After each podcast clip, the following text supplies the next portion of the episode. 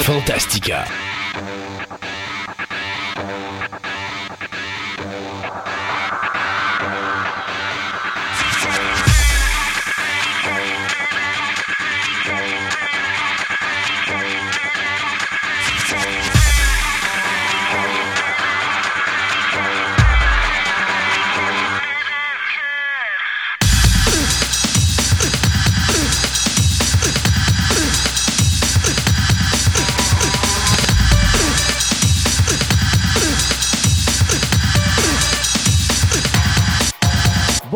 Mesdames et messieurs, bienvenue à l'émission 87 de Fantastica. Mon nom est Christophe Lassens et euh, devant moi, en train de secouer la tête de gauche en droite avec le son dans sa tête probablement de la musique de Skype.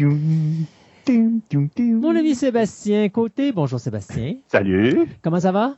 Ouais, ça va bien, en tout cas mieux que toi. Ouais, oui, ben moi, oui, moi, moi, moi, je bougonne après l'informatique depuis depuis hier soir parce que mon ordinateur depuis, il faudrait que je regarde sur mon ciel, depuis le matin où tu m'as en, panique pendant que j'étais au travail, tu dis, Sébastien, mon son marche pas. ça, c'était un matin? Non, ben, il y a le matin aussi, mais, euh, ah oui, mais ça, c'est récurrent comme sujet. Oui, effectivement, parce que, en tout cas, c'est bien, ben, il y a ben, moi, l'informatique, ça marche pas, Seb. C'est pour ça que t'es là, t'es là pour t'occuper de la technique. Moi, je veux rien savoir. Tant que mon Facebook, il marche comme, euh, comme, en tout cas, j'ai encore, dis-toi que dans 20, dans 28 jours, je vais encore me mettre à sacrer après Facebook parce que les changent tout puis je suis plus capable de rien faire avec cette maudite version-là puis ils écoutent pas quand on leur dit qu'il faut qu'ils changent des affaires qui pourraient tellement nous simplifier la vie, mais enfin. Euh, puis après ça, je vais sacrer sur bien d'autres affaires. Fait que c'est ça. Ma job mhm. dans la vie, c'est sacrer après l'informatique parce que je suis une vieille guidoune, une vieille patente à gosse qui, qui date des années 1800 quelque chose, puis qui aime pas du tout que les affaires changent, qui aime bien rester dans son petit coussin tout chaud, puis tout, euh, tout moelleux et tout le kit.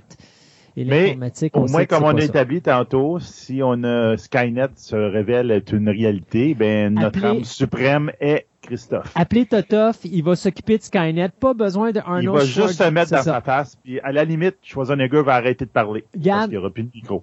Ça sert à rien d'un 315 livres de Arnold Schwarzenegger pour arrêter Skynet. Totoff, avec 115 livres tout mouillé, donnez-y un clavier entre les mains, puis c'est sûr qu'il va se craper C'est sûr et certain. Hey Sébastien, aujourd'hui, euh, ben écoute, je suis tellement triste parce qu'il n'y a plus d'événements que je me suis dit, savez-vous quoi, on va parler d'événements aujourd'hui? Fait qu'on a eu la chance de parler avec un des fondateurs de Nadeshikon, euh, qui est un événement d'animé euh, japonais ici à Québec. Donc, il va nous expliquer les origines de cet événement-là, puis qu'est-ce qu'on retrouve à l'événement. Fait que si à un donné, un jour, Monsieur COVID s'écarte de nous écœurer puis qu'il sac son camp, ben on aura la chance de retourner à des endroits comme ça. du côté du modélisme, eh bien, Marc va nous parler de comment choisir son premier modèle à coller. Donc, euh, ça peut être bien niaiseux pour ceux que ça fait comme 150 ans qu'ils en font, mais pour ceux qui commencent, ben, ça va être le fun de savoir un petit peu comment choisir votre premier modèle à coller, là, si vous voulez commencer une nouvelle passion pendant que peut-être, qui sait, vous êtes pogné à la maison encore une fois en confinement. Euh, tu vas nous parler, toi, Sébastien, de création web. Encore une fois, si les gens sont pognés à la maison, ils vont pouvoir regarder, s'asseoir devant Internet pour regarder les films que tu vas nous proposer. Ben oui. Et François nous parle d'astronomie aujourd'hui dans le chapitre 1 du passage du temps. Donc, euh, le passage du temps à travers l'astronomie. C'est quoi exactement ça? Ben, en fin de compte, notre notion du temps, depuis la nuit des temps, notre notion du temps est basée avec des, euh, des phénomènes astronomiques. Euh, le, soleil, nous autres qui tournent autour du soleil, les phases de la lune, quand les saisons, les années, etc. Donc, c'est tous des phénomènes astronomiques. Donc, on va en parler puis on va en parler un peu, c'est quoi, comment ça influence les différents, l'origine de certains termes, le nom des mois, etc. Donc, on va vraiment relier l'astronomie à notre notion du temps. J'ai tellement hâte que François un jour se mette à nous parler des astres et euh, d'astronomie. C'est ça, ben, pas de l'astronomie, mais de l'astrologie. Euh, non, non, mais tu sais, ils, servent de, de, des astres, donc parce que telle étoile est à telle place, ça veut dire que dans le ciel, ton âme, tu vas avoir, tu vas rencontrer l'amour de ta vie, et blablabla, et blablabla. J'aimerais ça savoir d'où ça vient, toutes ces affaires-là. Malgré que ça ben, des absurdités qui viennent d'un fond de bouteille. Fais attention, hein, parce que Andréane doit t'écouter, puis là, elle doit, elle doit bougonner dans sa section paranormale, puis elle, elle va nous en parler, je suis à peu près sûr. Mais mm-hmm. non, mais effectivement, euh, je serais curieux à donné qu'il nous en parle. Pourquoi que les astres ont, euh, où est-ce que c'est c'est venu cette Et idée comment ça se fait qu'ils prétendent qu'il y a un effet? Ouais, Et comment ils ont exactement. ça? Et, et quel effet ça peut avoir? Parce que, tu sais, je veux dire, ah, mais tu sais, si t'es né vierge avec telle lune à telle place et ainsi de suite, donc automatiquement, il va t'arriver telle affaire. J'ai bien hâte de voir. Un jour, il faut vraiment que quelqu'un m'explique comment ça marche chez Bidule. Là. Et en fin d'émission, dans notre table ronde, parce qu'on fera pas une introduction là-dessus, euh, notre table ronde, eh bien, on va parler de Game of Thrones, un show qui euh, semble, qui à un moment donné était le show de l'heure, et maintenant c'est le show complètement oublié dont on parle plus, malgré Ben. que il y a encore des soubresauts, genre, euh, ben, je sais pas si tu as vu la nouvelle où est-ce qu'on veut faire du euh, sexe dans Lord of the Ring. Euh, ça a fait brasser un petit peu les affaires parce qu'on a engagé quelqu'un qui va superviser des séquences euh, sensuelles avancées. Donc, on va un petit peu s'en aller dans les scènes de sexe un petit peu à la Game of Thrones parce que Amazon Prime ont toujours dit qu'ils voulaient faire de Lord of the Ring leur Game of Thrones, mais je pense que s'ils font ça, ils vont se faire ramasser une paire de claques en pleine Oui, face parce que les gens, ils vont vraiment pas apprécier À ça. la limite, dans Game of Thrones, c'était présent dans les livres. Ouais. Et là, là, tu parles de le Tolkien, là, regarde, euh, excuse, il est pas allé là-dedans, mais pas du tout. Pas là. du C'est tout. comme- Puis je pense que ça sera pas une bonne idée ça d'aller là-dedans, mais dénature l'œuvre, là, entre guillemets, même si ils vont pas se baser sur une des œuvres, là, mais, Mais bon. on va quand même parler de la déchéance de Game of Thrones. Comment qu'un show si bon que Mm. ça a sombré dans l'oubli si rapidement? Et puis, ben, c'est ce qu'on va parler en fin d'émission. Alors, nous, eh bien, on s'arrête le temps de quelques nouvelles. Oh non, avant, je dois te dire quelque chose. C'est la dernière, je devrais pas dire ça, mais c'est notre dernière émission avant notre premier spécial depuis un méchant bout. Oui. On va avoir des spéciaux cet été, puis les spéciaux ont été cancellés parce que les événements, ben c'est ça, ils n'existaient plus. C'est des spéciaux COVID. C'était des spéciaux anti-COVID, donc on devait aller dans une affaire de drague, on devait aller dans un show de lutte. C'est pas oublié, on va les faire à un moment donné, mais c'est juste qu'à cause du COVID, on est obligé de les reporter. Mais là, oubliez pas que la prochaine émission, c'est le Halloween Fest.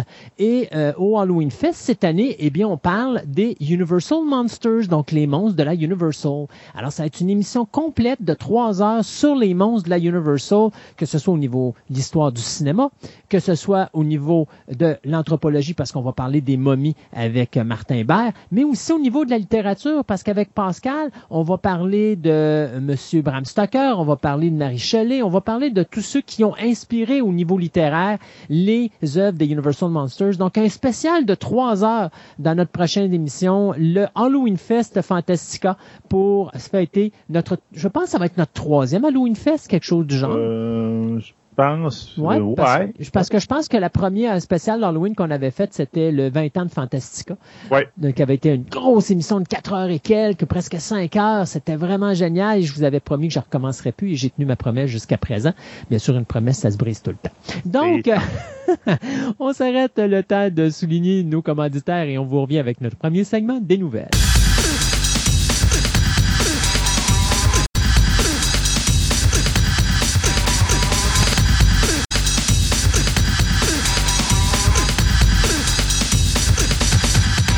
Ce segment de nouvelles vous est présenté par Vidéo Centre-Ville, le plus grand club vidéo répertoire de la ville de Québec.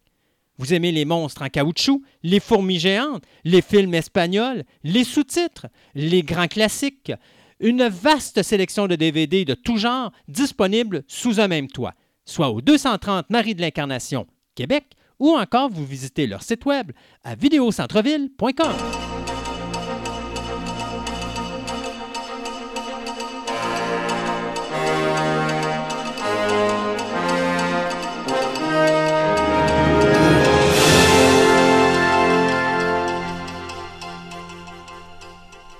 Et pour euh, commencer notre premier segment des nouvelles, eh bien, on va tomber dans notre division TV ciné. Qu'est-ce qui est annulé à cause de Monsieur Covid? Tout. Tout. Non, mais c'est niaiseux, mais c'est carrément ça. C'est le même, faut l'appeler parce que présentement, il y a des shows qui étaient, qui étaient renouvelés, qu'on cancelle à cause que Monsieur COVID est là. Alors que je pense qu'il y a d'autres raisons en arrière, mais qu'on veut pas le dire. Alors, on va commencer par cette première victime euh, du COVID, encore une fois, qui euh, avait été renouvelée pour une quatrième saison qui devait être la dernière. Et finalement, Netflix vient d'annuler euh, la série Glow. Euh, donc, série qui...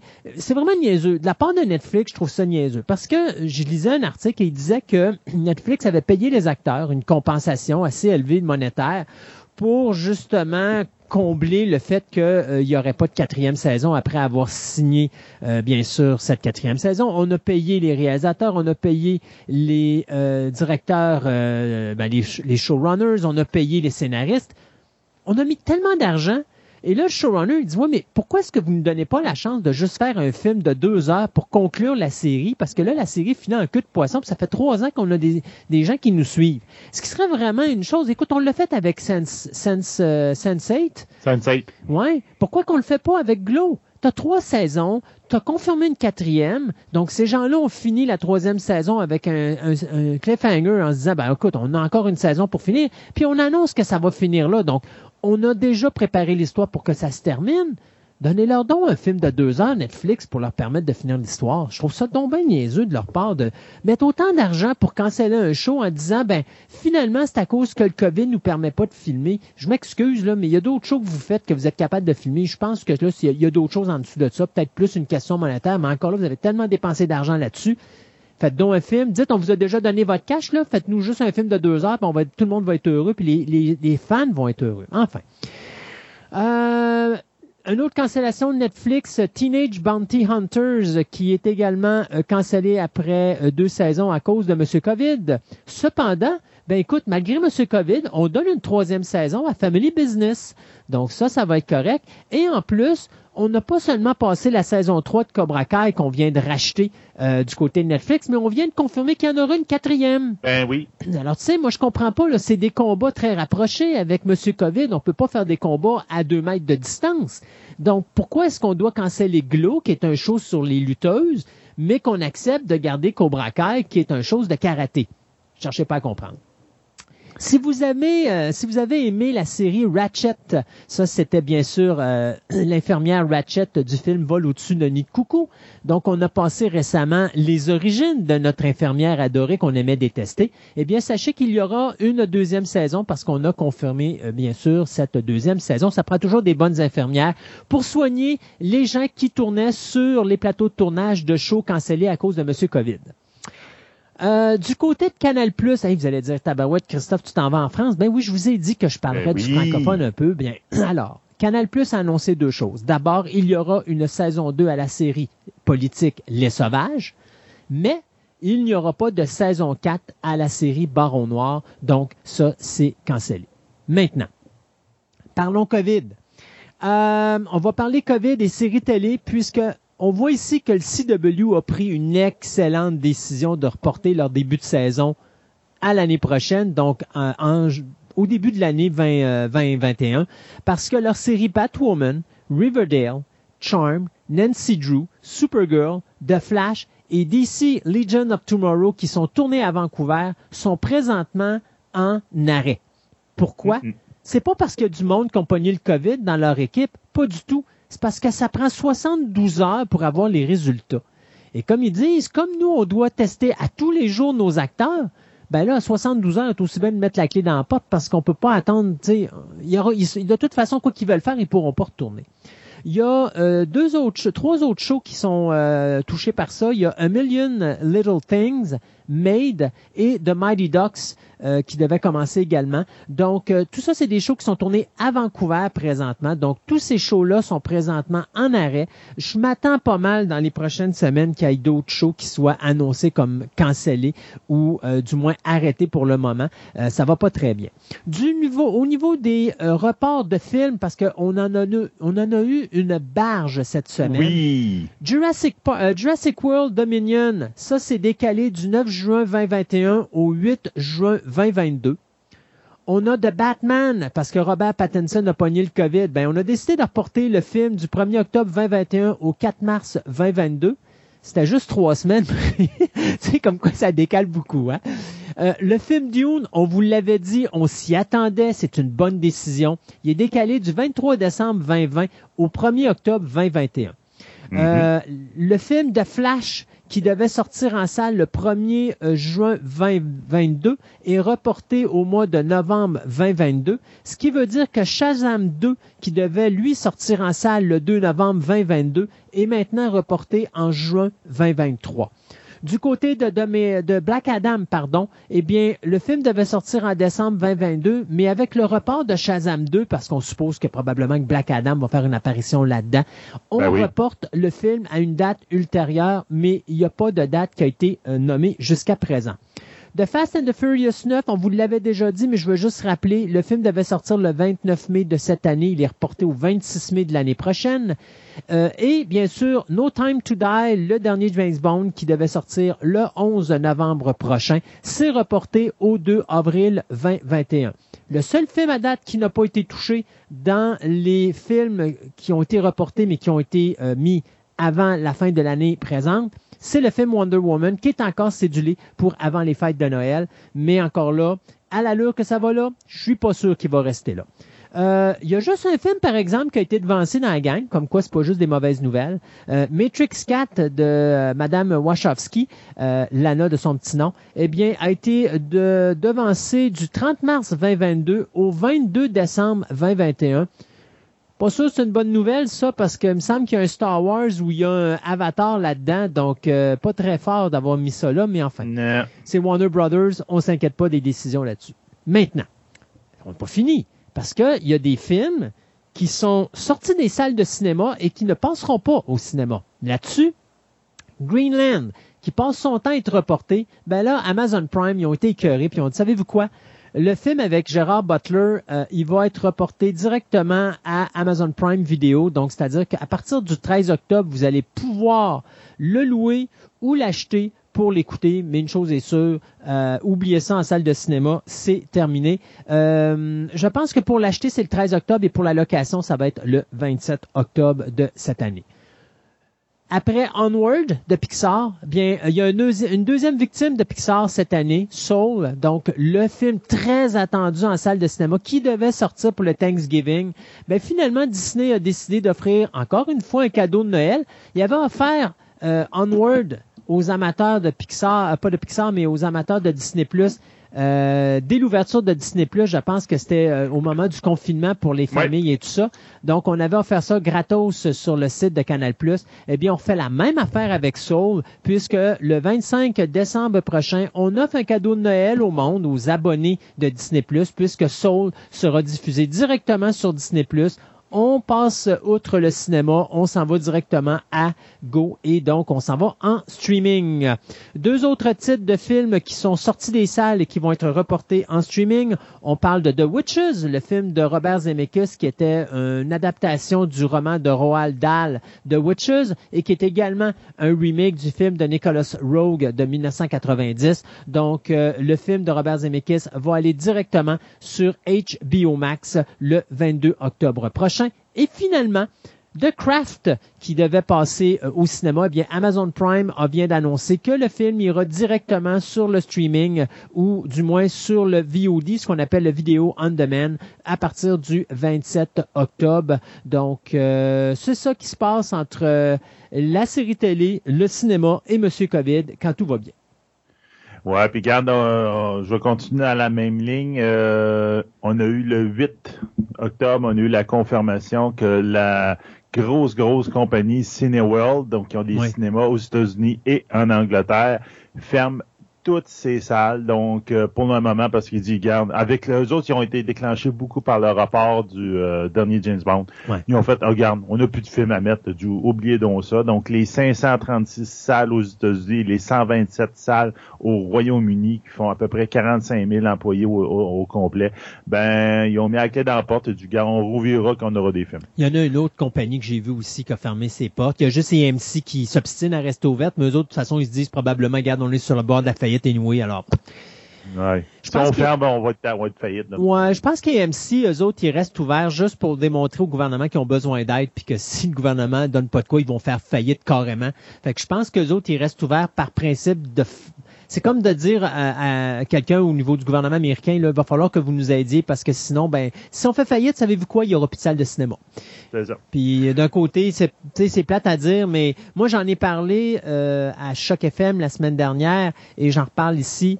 Je pense que tu sais, à un moment donné, on a parlé le- le- le- l'espèce de programme, c'était le Paramount. Euh, pas que je me trompe, le, Para- le Paramount Consent Decrease, euh, qui interdisait aux compagnies comme euh, les grosses compagnies de films comme Disney, Warner Brothers, Paramount et tout ça, d'a- d'a- d'acheter des salles de Oui. cinéma. Mhm. Euh, on a fait sauter ça euh, cette année. Je pense que c'est arrivé mystérieusement au bon moment et je pense que les salles de cinéma, la seule façon pour eux de survivre, ça va être de s'associer avec des majors parce que sinon, ils passeront pas à travers. Et les majors, c'est pas dans leur intérêt non plus que les salles de cinéma meurent.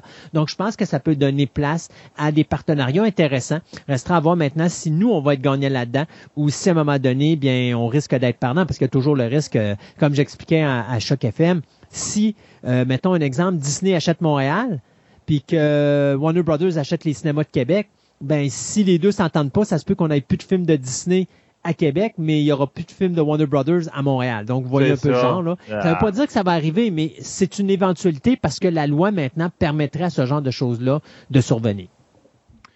Ouais. Donc, euh, je vais aller tout de suite avec nos, mes trailers, donc les- sur notre, twi- notre compte Twitter. Donc, vous allez pouvoir voir euh, Free Guys, donc le film de 20th Century Fox, qui est supposé sortir le 11 décembre, ça m'étonnerait.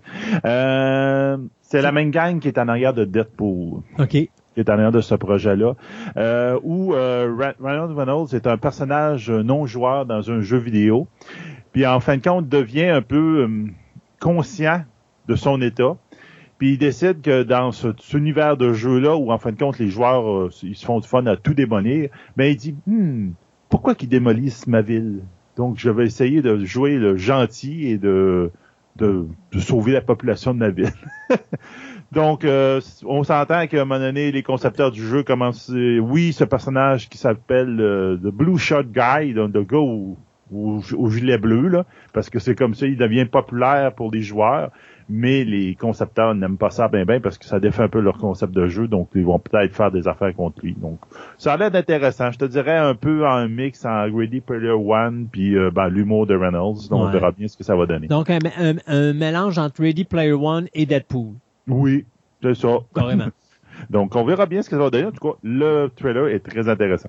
Euh, on a eu droit à un, ce qu'on pourrait appeler un micro-trailer. C'est même pas un teaser, c'est un micro-trailer de Monster Hunter, qui en fin de compte, c'est- basé sur un jeu vidéo, qui est supposé euh, lui aussi de sortir en décembre 2020. Ça m'étonnerait.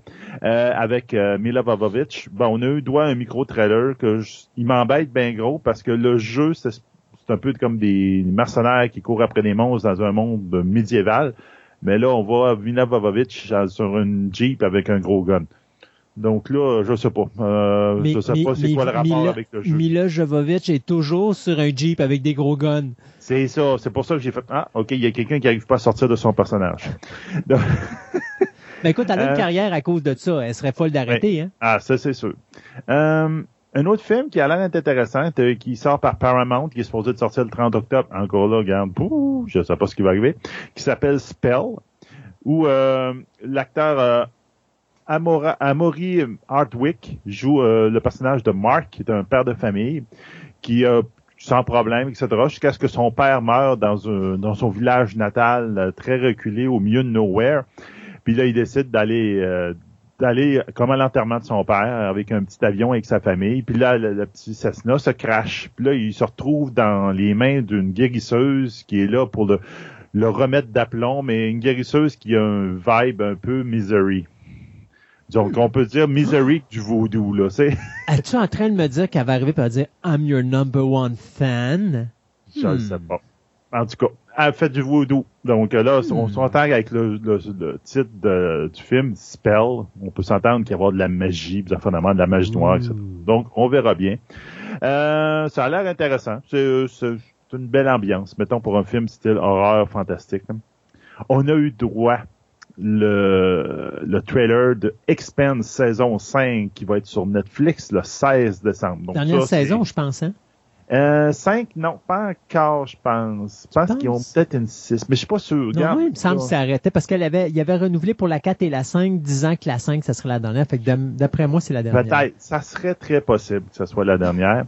Euh, en fin de compte, ben avec euh, l'apparition d'une dernière saison du de l'anneau euh, extraterrestre qui donne accès à plein d'autres mondes un peu partout dans, la galaxie, ben là finalement euh, le- l'expansion des belters, donc ceux qui sont dans les euh, dans les chaînes d'astéroïdes, etc., ben ils commencent à se réunir puis à dire bah ben nous autres on a plein de monde maintenant que on n'avait pas avant qu'on peut explorer puis qu'on peut aller s'installer.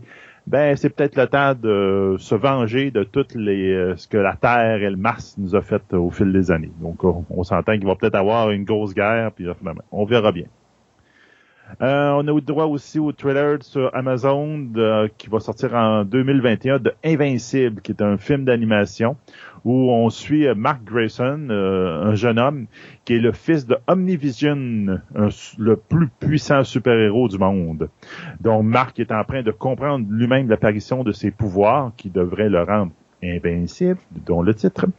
Et euh, dans le processus, il va découvrir peut-être que son père euh, était peut-être pas un si gentil bonhomme que ça. On le film et Amazon dit qu'il va être aussi irrévérencieux que le The Boys et il va être très collé au comic book d'origine qui était aussi très irrévérencieux. Donc, on verra bien ce que ça va donner. Et finalement, on a le trailer de Snowpiercer saison 2 qui va être sur TNT en janvier. Et on voit un peu la, le- que la révolution n'est pas terminée et que la révolution va prendre une autre, euh, une autre tangente dans la deuxième saison. Première saison qui était très intéressante, donc j'ai hâte de voir la deuxième, qu'est-ce qu'ils vont faire parce qu'ils ont changé la donne. C'est quand tu dis brasser les dés, là, là tu dis, ah, on va changer un peu no- notre histoire, puis on va regarder ce qu'on va donner. Euh, juste pour euh, te dire ça, euh, je suis en train de lire un article sur justement le, le showrunners qui dit qu'effectivement la cinquième saison serait, du moins présentement, serait la dernière. Ils veulent faire un prequel, mais euh, il y avait l'intention d'arrêter ça après cinq saisons. Fait qu'on Je verra. pense que c'est comme euh, il y a comme une partie de deux livres, donc j'ai l'impression qu'il y a peut-être une partie du dernier livre. Donc je pense qu'il y aurait peut-être resté un petit peu de matériel, mais pas, probablement pas assez pour que Netflix soit intéressé pour faire une autre saison. Peut-être, on verra bien de toute façon. Mm. Euh, ok, moi rapidement deux euh, films qui vont virer série télé. Le premier c'est euh, Nightbreed. Ça c'est la nouvelle le fun parce que non seulement Nightbreed revient, euh, mais en plus Clive Barker est impliqué et ça c'est vraiment plaisant. Surtout que c'est quelque chose que Barker vient d'annoncer alors qu'il fait la promotion de son film Books of Blood qui passe présentement sur Hulu Euh, et la série Nightbreed va également euh, être diffusée sur Hulu. Donc, c'est Michael Dougherty qui nous avait donné Trick or Treat et euh, Godzilla King of the Monsters, qui va être aux commandes de cette nouvelle série adaptée euh, de Nightbreed, ou plutôt adaptée du, de la nouvelle Cabale qu'avait écrit Clive Barker en 1988, qui est devenu en 1990 le film Nightbreed. Un film que moi j'ai adoré, mais que malheureusement, quand il est sorti, je pense que c'était trop avant-gardiste. Alors, euh, les critiques avaient vraiment détesté ça, puis même je pense que les fans n'avaient pas vraiment aimé. Mais il faut avouer qu'il manquait une heure de film euh, au résultat parce que Barker avait fait quand même un film de, je pense que c'était 2h42 minutes, puis finalement, il était juste resté 1h42 minutes euh, à la fin. Mais ça avait quand même donné quelque chose d'intéressant. Ça mettait en vedette, bien sûr, euh, il y avait euh, Craig Schaffer, il y avait David Cronenberg dans le rôle du méchant, et bien sûr l'actrice Anne Bobby. Donc, une histoire où est-ce que tu as un homme qui se fait convaincre par son psychologue, qui est interprété par David Cronenberg, qui est un meurtrier en série.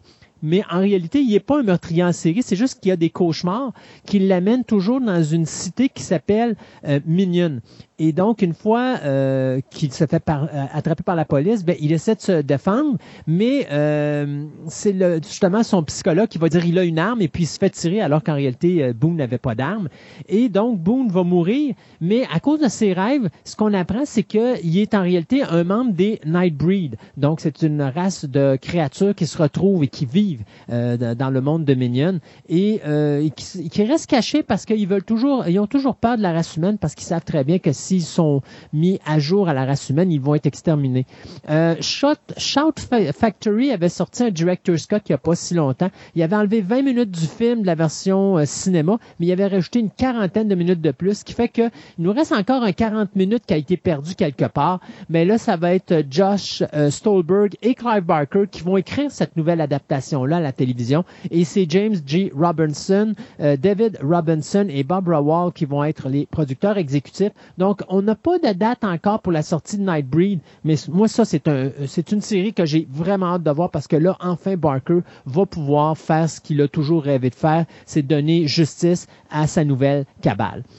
En tout cas, au niveau des, prestations de monstres, je peux vous dire, si vous aimez les monstres, il y en a toutes sortes de concepts incroyables dans le film de Nightbreed de 90. C'est un film qui pour les amateurs, là, ça serait vraiment à voir. L'autre série, croyez-le, croyez-le pas, c'est, il était une fois, non, euh, c'était A Fistful of Dollars, donc pour une poignée de dollars qui avait été faite par Sergio Leone dans les années 60, qui lui-même était un remake d'un film japonais euh, d'Akira euh, Kurosawa qui s'appelait Yujimbo. eh bien là, c'est Mark Gordon Pictures qui va tourner une série télé qui va prendre un peu des deux euh, œuvres, c'est-à-dire euh, de Yojimbo et de Fistful of Dollars. Euh, Fistful of Dollars, si vous en rappelez pas, c'est un film qui avait été réalisé par Sergio Leone, mais qui mettait en vedette euh, Clint Eastwood, qui avait parti cette trilogie de L'homme sans nom. Donc, on avait Fistful of Dollars, on avait For a Few Dollars More et on avait The Good, The Bad and The Ugly. L'excellent Good, Bad and The Ugly. Donc, euh, c'est le scénariste de Game of Thrones, Brian Cogman, qui va s'occuper d'écrire ce, euh, cette nouvelle série qui va mettre en vedette un étranger qui va se ramasser dans une ville où existent deux gangs compétitrices qui essaient de se détruire une l'autre et lui va faire en sorte justement d'accélérer le processus. Donc, euh, une belle série que j'ai bien hâte de voir. C'est E1 qui va diffuser ça sur euh, leur poste de télévision. Euh, de mon côté, un, film, ben, un, film, une série d'animation qui va être euh, produit et joué par Danny DeVito. Ah, mais Danny euh, DeVito est un bon réalisateur. Je l'adore comme metteur en scène. Donc, et ça va s'appeler Little Demon. Donc, dans Little Demon, on, nous allons avoir droit à euh, Denis DeVito. Donc, en fin de compte, l'histoire va tourner autour d'une jeune fille de 13 ans qui, euh, qui a été euh, euh mis enceinte par le diable, Danny DeVito. et euh, qui va euh, donc qui va faire que la ça va devenir comme l'antéchrist, l'enfant de tout ça. L'antéchrist ayant étant joué, ben on s'entend la voix, pas Lucie DeVito. donc la fille de DeVito qui va jouer la voix. Donc ça va essayer de vivre une vie ordinaire au Delaware, mais les forces autant euh, plusieurs forces mystérieuses vont essayer de prendre le contrôle un peu de son arme pour pouvoir l'utiliser parce que c'est l'antéchrist en fin de compte, incluant son père Satan qui va s'en mêler. Donc euh, ça pourrait être risque d'être intéressant. Ça va mettre en scène effectivement les voix de Denis Vito, euh, puis euh, de Lucie De Vito et aussi de, de la, la mère, c'est non non non non, Rhea, Perlman qui va qui va jouer aussi là-dedans. Donc ça va être très intéressant, j'ai l'impression. Euh, les personnes qui sont en arrière de ça, ça va être euh, Don Mart, euh, Harmon, qui est dans Rick and Morty, celui qui a fait avant, qui va il va être utilisé pour faire le scénario en partie, puis euh, executive producer. Donc, ça va être une comédie. On s'entend avec Demito, ça risque d'être ça. De une demi-heure, des, des épisodes d'une demi-heure en dessin animé. Donc, ça risque d'être très intéressant. J'ai hâte d'avoir. Il parle euh, fin de l'année, mais j'ai peut-être pas comme c'est un dessin animé, probablement que ça va garder son, sa, date de sortie. Mais il parlait que probablement que normalement d'ici la fin 2020, on devrait voir ça. On verra bien. Donc, euh, on verra bien ce que ça va donner. Ça va être sur FX Network. Moi, je finis le segment de nouvelles avec quelque chose de vraiment amusant. On s'en va dans le domaine du jeu vidéo puisque sachez que Sylvester Stallone va reprendre son personnage de John Rambo dans la Ultimate Edition version du video game Mortal Kombat numéro 11 qui devrait arriver au, euh, dans les, les, dans les, euh, qu'est-ce qu'il y a? Il n'y a personne, il n'y a aucune chance contre Rambo. Ben voilà. Mortal Kombat, Et Yeah. voilà. Mais euh, c'est ça, ça va sortir normalement au mois de novembre. Donc, euh, Rambo est un des trois caractères euh, ou des trois personnages qui va être ajouté à la liste des personnages qui étaient là dans le Ultimate Edition. Euh, ben, c'est plutôt les ear- earlier euh, Combat Pack qu'ils appellent, là, donc les, les versions précédentes où est-ce qu'on avait Robocop, on a eu le T800, on a eu le Joker, on a eu Spawn. Mais là, vous allez avoir Rambo, vous allez avoir Millennia, que je connais pas, et bien sûr le personnage de Rain, que lui, je connais plus. Donc, on va prendre le Rambo du film First Blood euh, Part 2 et euh, on va maintenant euh, le voir euh, dans son costume du Vietnam aux prises contre les personnages de bien sûr, euh, Sub-Zero, euh, Scorpion, et ainsi de suite. Donc, Raiden, et tout ça. Donc, Mortal il y a Kombat un 4... couteau, sont faits. Ouais, euh, non, mais il y a sa mitraillette, là, sérieux, plus, là. C'est sûr qu'il il vient du film du deuxième film. Donc, il va prendre la mitraillette qui est en dessous de l'hélicoptère, qu'il n'y a personne qui est capable de lever normalement, puis Voilà. il tirer avec ça. Puis Puis ils sont toutes faites. Ouais, ouais, puis tu vas avoir la grande gueule ouverte, là. Ah, c'est ça. Alors, pour les intéressés, Mortal Kombat 11, ça sort au mois de novembre. On s'arrête euh, le temps de quelques chroniques et on vous revient après pour notre deuxième segment des nouvelles.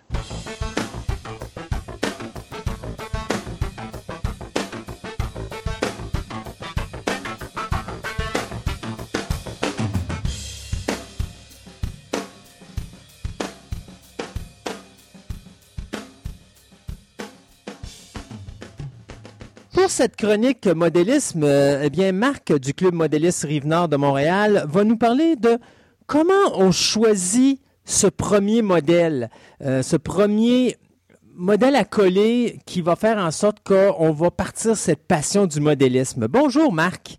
Bonjour Christophe. Va bien? Donc, ben, ça va très bien, toi. Très bien, merci. Donc, aujourd'hui, comment choisir ce premier modèle à coller qui va partir notre passion sur le modélisme? Oui, parce que c'est important de bien choisir, parce que si tu choisis mal en partant, tu vas peut-être te décourager, puis tu vas laisser ça là. Ça va prendre de- le chemin de, de la poubelle ou de la toilette, comme tu as Ouais, comme j'avais dit dans ce chronique avant, c'est ça va dans la salle de bain, t'appuies ça flush, puis ça y est, c'est réglé. Ben, en premier, ben, mets un gros warning. J'ai deux mises en garde à faire avant. OK. La pratique du modélisme, ça peut devenir une drogue. Je sais pas si c'est à cause des vapeurs de colle, mais vous allez peut-être devenir un acheteur compulsif. Acheter de nombreux modèles réduits. Je connais quelqu'un qui est obligé de louer un mini-entrepôt pour entreposer tous les modèles réduits qu'il n'a pas encore construits, OK. qui sont encore dans le boîte. Ça s'explique beaucoup par le fait que les modélistes avancés, il faut qu'ils construisent plusieurs kits en même temps parce que tu as de l'attente tout le temps. Ouais. Mais il y en a beaucoup qui deviennent collectionneurs. Ils vont vouloir avoir tous les kits euh, comme des autos Star Car. Euh, tel pilote a construit toutes ces voitures-là, donc ils vont vouloir avoir toutes les voitures que ce pilote-là a construit. Donc, ça peut devenir compulsif. Oui, puis en, en plus, c'est traite, hein, parce que des fois, il sort des produits sur le marché, et si tu les achètes pas là, il y en a plus, et puis tu peux plus les ça. avoir. C'est ça. Ou puis quand tu peux les retrouver, ben, ça va être plus cher parce qu'ils sont devenus rares. Donc, oui, beaucoup achètent euh, compulsivement pour avoir, être sûr de l'avoir. Mhm. Donc, euh, mais n'ayez pas peur, le monde, c'est assez facile de se contrôler. Euh, surtout si euh, vous avez une conjointe ou un conjoint qui fait pas de modèle réduit. Parce que quand vous allez rentrer du magasin avec un kit, vous allez entendre pas encore un. Qu'est-ce que tu vas faire avec? Tu as fait un? Donc, c'est un- c'est assez facile de se, de se contrôler.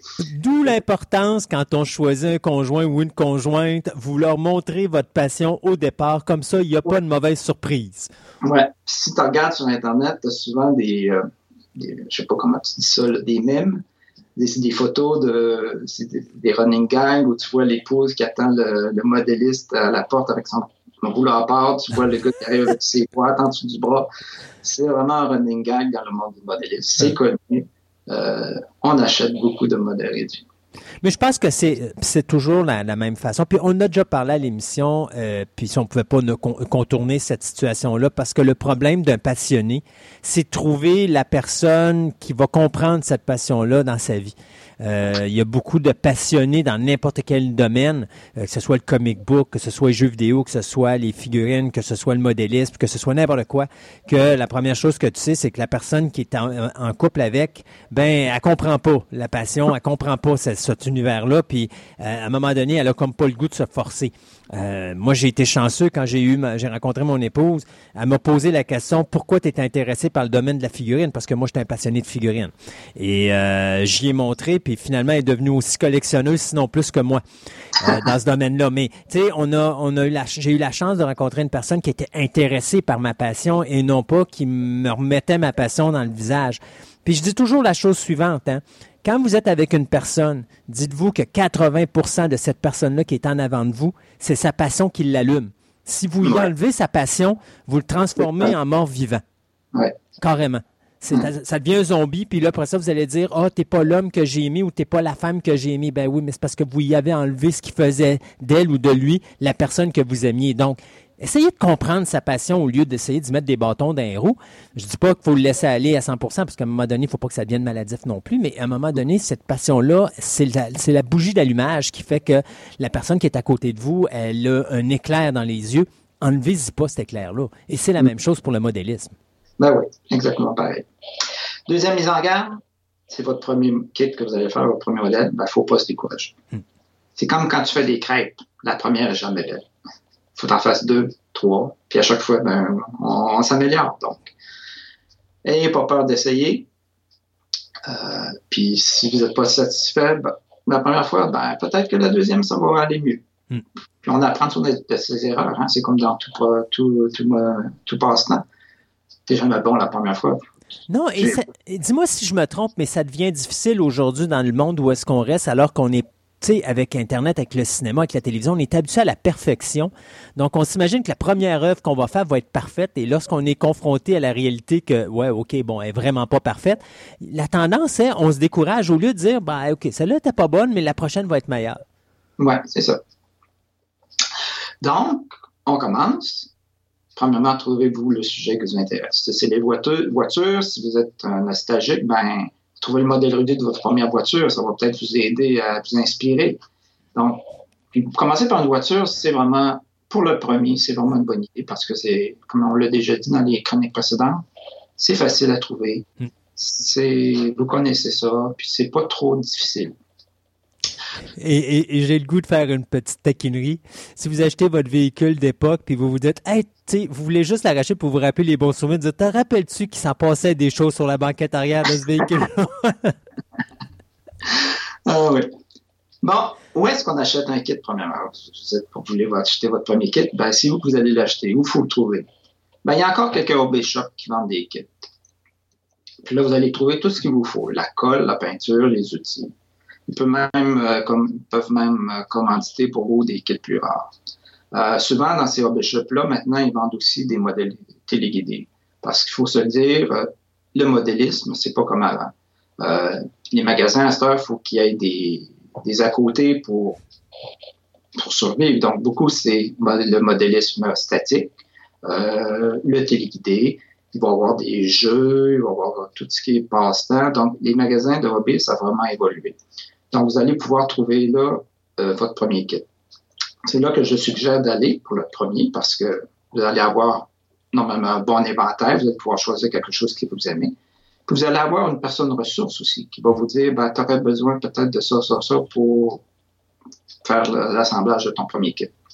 Puis, dis-moi si je me trompe, mais trouver un beau, un bon hobby shop pour ce genre de produit-là, c'est aussi important que de trouver son premier modèle à coller, sinon plus. Oui.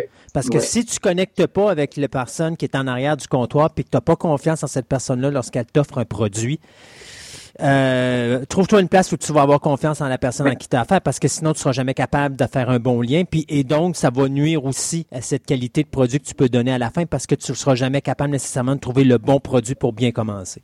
Ouais. Je ne mets pas de magasin en particulier, mais à Québec, il y a certains hobby shops. Hmm.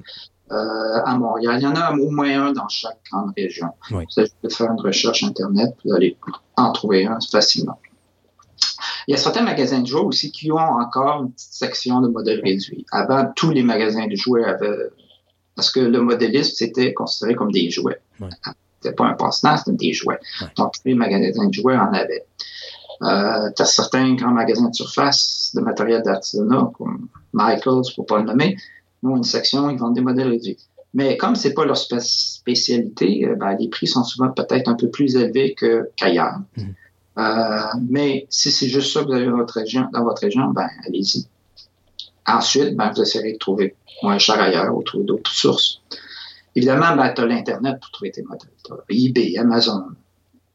Tu peux en trouver là, même des modèles plus rares, mais quand tu cherches des modèles débutants, euh, allez pas sur eBay et Amazon, vous allez seulement trouver des modèles qui sont plus vintage habituellement, des choses plus euh, de collectionneurs. Vous pouvez aussi commander directement des fabricants sur Internet, que ce soit les grandes compagnies. Là, vous allez, on peut commander directement, commander du Japon, commander de, de- d'Allemagne euh, par Internet. C'est facile maintenant de, de se procurer des kits comme ça. Euh, question comme ça. Euh, mettons que tu achètes d'un hobby shop, mais mettons que tu restes dans un endroit où il n'y en a pas, puis tu te fais livrer par la poste. Est-ce que c'est des. euh, parce que c'est du plastique dans la majorité du cas, est-ce que c'est des choses qui se transportent bien par la poste ou il y a toujours un risque que ça arrive brisé? Euh, ça vu que c'est en pièces détachées, habituellement, il n'y a pas de problème. C'est déjà, c'est sûr qu'à l'intérieur, c'est pas, il n'y a pas de padding, il n'y a pas de, c'est pas, mais c'est des pièces qui sont absolument déjà toutes séparées. Euh, puis de toute façon, s'il y a quelque chose de brisé, cassé, ben, c'est comme une autre pièce séparée à coller. Oui, non, c'est sûr. Et- mais des fois, ce qui peut arriver, c'est que dans ton kit que tu achètes, qu'il manque une pièce. C'est déjà arrivé. Ouais. Euh, une pièce, une, une grappe de pièces qui manque. Donc là, il faut que tu communiques avec la compagnie. Puis souvent, ils vont t'envoyer ça gratuitement Mhm. quand il manque une pièce. Ou que tu l'as perdu, ça peut arriver aussi. Euh, il y a aussi beaucoup de revendeurs de kits. Euh, c'est des gens, des modélistes, qui se débarrassent des modèles qu'ils ont en bas, qu'ils ont en trop, en triple, en double. Parce que c'est des modélistes, c'est compulsif des fois. Donc, des fois, tu achètes un kit, mais ah, je l'avais déjà deux fois. Donc, il y en a beaucoup qui, ou qui achètent des lots de personnes décédées, puis ils revendent ça. Ils revendent ça où? Ben, par Internet ou dans les expositions de modèles réduits, parce qu'il y a toujours une section de vendeurs. Euh, tu peux trouver des kits là beaucoup moins chers. Des fois même, ils sont peut-être commencés un petit peu. Euh, mais c'est une bonne façon de trouver des kits là, par, par les revendeurs que tu peux retrouver un peu partout. Est-ce qu'il y a des événements de modélistes qui existent? Ah oui, il y a euh, ça, des, des expositions. Chaque club, euh, souvent, organise leur propre exposition. C'est une exposition concours, c'est-à-dire que les pièces sont jugées, euh, a différentes façons de juger. Euh, mais il y en a un peu partout dans la province. Ça, je vais en parler dans la prochaine chronique. Euh, et oui, il y a des expositions concours comme ça où tu rencontres d'autres modélistes. Euh, pour un premier modéliste qui crée son premier modèle, c'est intéressant d'y aller pour voir comment les gens font les choses, mais pas pour exposer parce que c'est sûr, euh, c'est ton premier kit. Mais je parlais, je parlais pour l'acquisition d'un modèle, mettons, comme tantôt tu disais, c'est des gens qui vont acheter des kits qui vont les revendre. Euh, ces gens-là, ils vont-tu les vendre par le web? Oui, ça se peut qu'ils soient dans des événements comme ça, puis eux, ils ont une sont table, des, puis... des expositions, ils sont dans les salons du collectionneur des fois, euh, ou des salons de hobby. Euh, ils sont dans des, des choses comme ça. Mais souvent, c'est par Internet. OK. Bouche à oreille aussi, qui vont faire connaître les kits qu'ils ont euh, à vendre. Donc, euh, il y a un peu, euh, tu peux trop les retrouver un peu partout. Bon, maintenant que tu- on sait où acheter notre modèle, ben, c'est lequel modèle choisir, là, Hmm. rendu là. là. Ben, il faut trouver un kit qui correspond à notre degré de connaissance et d'habileté. Si c'est notre premier, ben, tu prends quelque chose. Si c'est ton troisième, tu peux aller peut-être vers quelque chose d'un peu plus évolué. C'est, comment est-ce qu'on lit les, les, vo- les- les niveaux de ce qu'on appelle les levels de, de, de, com- de complicité ou de, compli- de complexité? C'est ça. il y a certaines compagnies qui ont, ben, un groupement de compagnies sont venus à créer une échelle de cinq niveaux. Ouais, souvent, quand tu regardes sur un kit, c'est écrit level 1, level 2, level 3. Le niveau 1, ben, c'est le niveau le plus facile. Absolument, il y a peu de pièces. Euh, puis souvent, tu n'as pas besoin de colle, tu n'as pas besoin de peinture parce que les pièces sont moulées dans un plastique de couleur qui, qui, est quand même bien. C'est des pièces, des kits qu'on appelle souvent des snap tight. C'est-à-dire que tu as juste à les snapper ensemble, ça fait clic, snap. Donc, c'est idéal pour un jeune qui, qui c'est ce premier contact avec les modèles réduits. Tu pas besoin de colle, pas besoin de, d'outils vraiment avancés. C'est le niveau le plus facile. C'est sûr que tu peux prendre un kit de niveau 1, puis toi, essayer de, de faire plus avancé en utilisant de la colle, en, en peinturant les pièces, même si tu n'as pas besoin de le faire. Mais c'est un bon niveau pour commencer, le niveau 1. Tu n'as pas beaucoup de choix, malheureusement. Des, des, fois, des, surtout des voitures, à l'occasion des avions. J'ai même vu quelques petits vaisseaux de Star Wars qui sont des snap C'est juste l'assemblage. Ouais. Niveau 2, c'est 30 pièces et plus. Là, tu as besoin de colle, de peinture, puis un peu plus d'outils. Puis là, ça. Niveau 3, c'est 100 pièces et plus. Niveau 4, 150 pièces et plus. Ensuite, niveau 5, 150 et, plus. Là, c'est pour les modélistes très avancés. Ça, ben, comme j'ai dit, le niveau, ben, c'est une fonction que tu vas retrouver sur la boîte que tu as assemblé.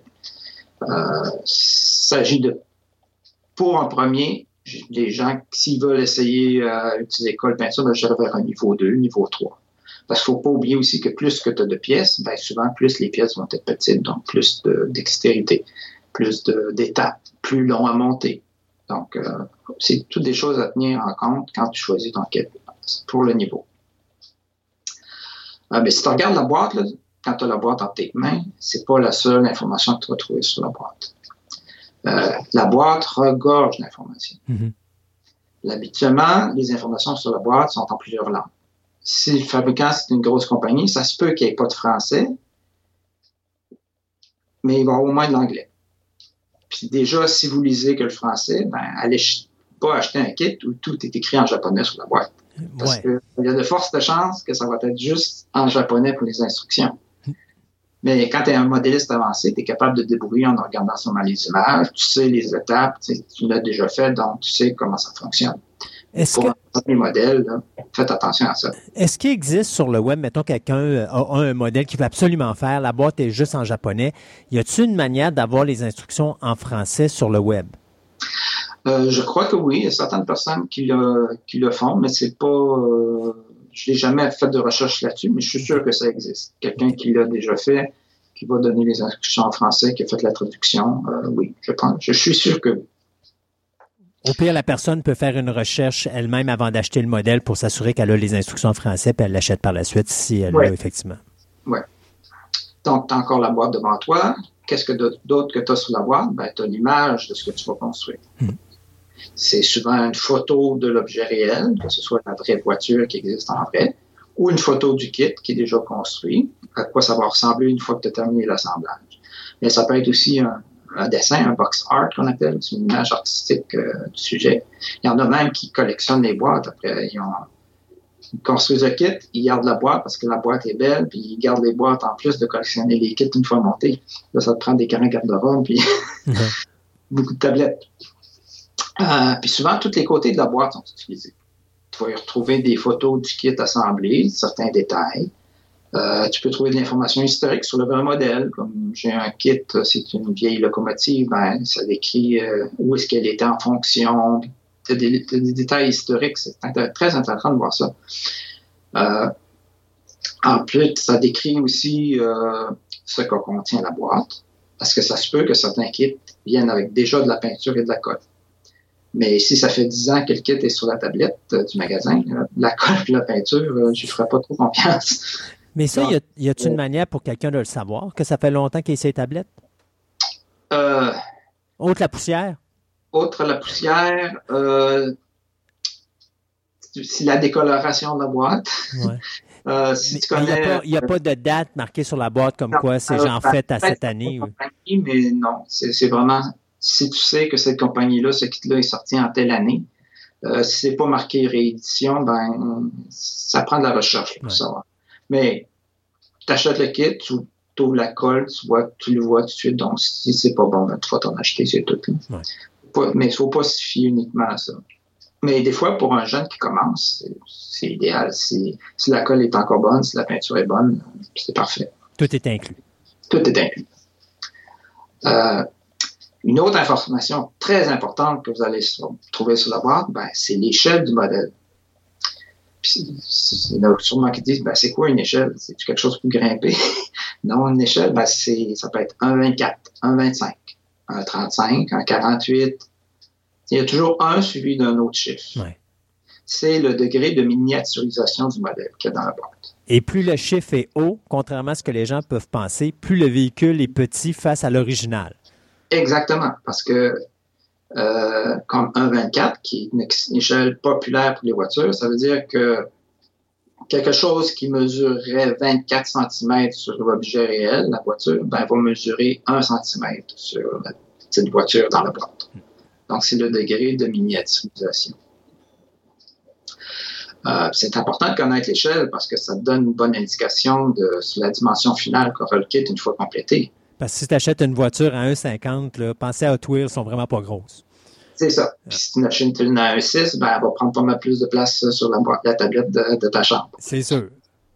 c'est important de connaître l'échelle. Puis c'est important si on veut faire des dioramas ou des vignettes, parce que quand tu fais ça, ben, tu veux que tout ait la même échelle. Donc, tu n'iras pas mettre dans un diorama une figurine ou un 35 avec une voiture en 24. Là. À moins que tu veuilles que ce soit un nain qui conduise. Là.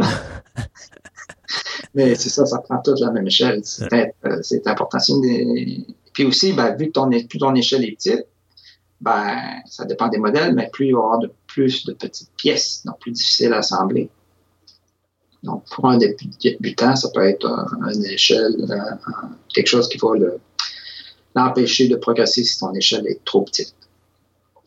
Euh, les échelles, ben, une façon facile de penser à ça, on a tous entendu parler des échelles des réseaux ferroviaires, des trains miniatures. Là, là les échelles, c'est des standardisés, c'est toutes des lettres. Tu l'échelle O, l'échelle HO, l'échelle S, l'échelle OO. Chaque échelle a sa propre rapport, euh, que ce soit 1,64, 1,76, 1,87. C'est tous des chiffres bizarres, mais c'est des échelles standardisées pour euh, les trains électriques. Donc, puis chaque, aussi, chaque catégorie de modélistes, de modèles, excuse, de modèles, a son échelle favorite. Les voitures, c'est 1,24, 1,25, habituellement. Pour les militaires, ben, c'est sur votre tête souvent 1,35. Euh, les avions, ben, 1,48, 1,72, c'est des échelles qu'on voit très souvent. Donc, puis, euh, comme modéliste, des fois, on devient spécialiste pour une échelle. Je connais des gens qui font que des avions ou 1,72, ils font rien que d'autre. Donc, il s'agit de trouver l'échelle qui te convient. Ah, puis, voilà, c'est fini. Euh, comme j'ai dit, ben, c'est important d'acheter peut-être un premier kit d'un body shop, un, pas un body shop, un hobby shop, euh, parce que les vendeurs vont pouvoir vous conseiller sur le type de colle que vous allez devoir utiliser. Il y a plusieurs types de colle. chaque colle est appropriée à, à, différents plastiques. Il y a des colles que tu peux pas utiliser sur certains plastiques parce que ça collera pas. Donc, il faut connaître ça, l'école. Donc, il faut avoir de l'aide souvent pour les premiers. Si tu achètes ton premier kit dans un magasin, il va pouvoir te dire, tu as besoin de cette colle-là pour l'assembler. Donc, c'est un plus pour faire l'achat de votre premier kit dans un hobby shop reconnu avec des gens qui vont devenir une personne en référence pour vous. même si vous y allez souvent, ben, ça devient des amis. Puis ensuite, ben, ça te prend de la peinture. La plupart du temps, ben, à l'intérieur du plan, les fabricants vont suggérer les couleurs à suivre pour construire votre modèle. Euh, c'est comme euh, faire de la peinture à numéro. Ils vont dire telle pièce, ben, il faut que tu peintures ça avec telle couleur. Mais l'information est souvent à l'intérieur de la boîte, sur le plan. Donc, tu peux pas connaître vraiment tout de suite les peintures que tu as besoin. faut que tu retournes chez toi, que tu ouvres la boîte, que tu analyses ton plan, tu dis, ah, OK, j'ai besoin de telle, telle, telle peinture, et tu vas retourner au magasin par la suite. Euh, ils ne l'indiqueront pas sur la boîte? Pas tous les. Il y a certaines compagnies qui l'indiquent, mais la plupart du temps, c'est pas indiqué. Il faut vraiment ouvrir la boîte, regarder sur le plan. Si euh, vous connaissez les gens au magasin, ils vont peut-être vous laisser l'ouvrir sur place et vous allez regarder. Mais c'est bien de prendre son temps puis de regarder les pièces. Parce que vous n'êtes pas obligé d'acheter toutes les peintures d'une shot. Euh, vous savez que vous allez commencer par le moteur, euh, ça va prendre peut-être deux semaines de construire le moteur. Supposons que c'est une voiture, ben, vous allez acheter seulement les peintures pour faire le moteur. Ça étale euh, les dépenses, puis euh, ça, c'est une bonne façon de procéder. La peinture, ça peut être en petits pots, euh, que tu vas appliquer au pinceau. Ça peut être aussi à l'aérographe, mais là, c'est une technique qui, qui, qui, est. Il faut avoir un aérographe, faut savoir l'utiliser. Ça peut être aussi en canette aérosol. Euh, des gens que je connais construisent des voitures et ils utilisent les canettes, les peintures aérosol des vraies voitures du fabricant GM, Ford. Font venir les canettes des fabricants GM. Donc, ils ont exactement la couleur du fabricant. C'est exactement Ah, la vraie. ouais. Ouais. Mais ça doit, c'est quand même, parce que là, c'est quoi, ils mettent une petite paille au bout pour faire en sorte que le jet de peinture soit pas très large, parce que habituellement, c'est quand tu, tu fais ça au jet comme ça, c'est pour des grandes, tu sais, des grosses superficies, là, un véhicule, un diecast, c'est pas un diecast, mais un modèle à coller, c'est pas si vaste que ça au niveau superficie. Euh, ben, il y a des canettes euh, qui, le quand même, quand tu es habitué, tu es capable de faire un bon résultat. Mais si, comme tu dis, si le jet est trop gros, ben souvent, ils vont pulvériser la peinture dans un petit pot. Ils vont prendre cette peinture-là, ils Ah. vont la mettre dans leur aérographe. Et là, ils vont la- l'envoyer sur leur modèle avec l'aérographe. Oui. Le airbrush, pour ceux qui, qui connaissent seulement le mot anglais. Donc, euh, c'est ça. Ça, ben là, ça va prendre. Si vous l'appliquez au pinceau, ça prend des, plus qu'un pinceau parce que tu ne vas pas peinturer une carrosserie avec un petit pinceau d'un centimètre de large. Il faut trouver des pinceaux, au moins deux, trois grosseurs de pinceaux pour adapter la grosseur du pinceau à ce que vous allez devoir peinturer. Ça prend un petit pinceau fin, un pinceau médium et un pinceau plus large. Euh, pour un premier kit, faites-le au pinceau.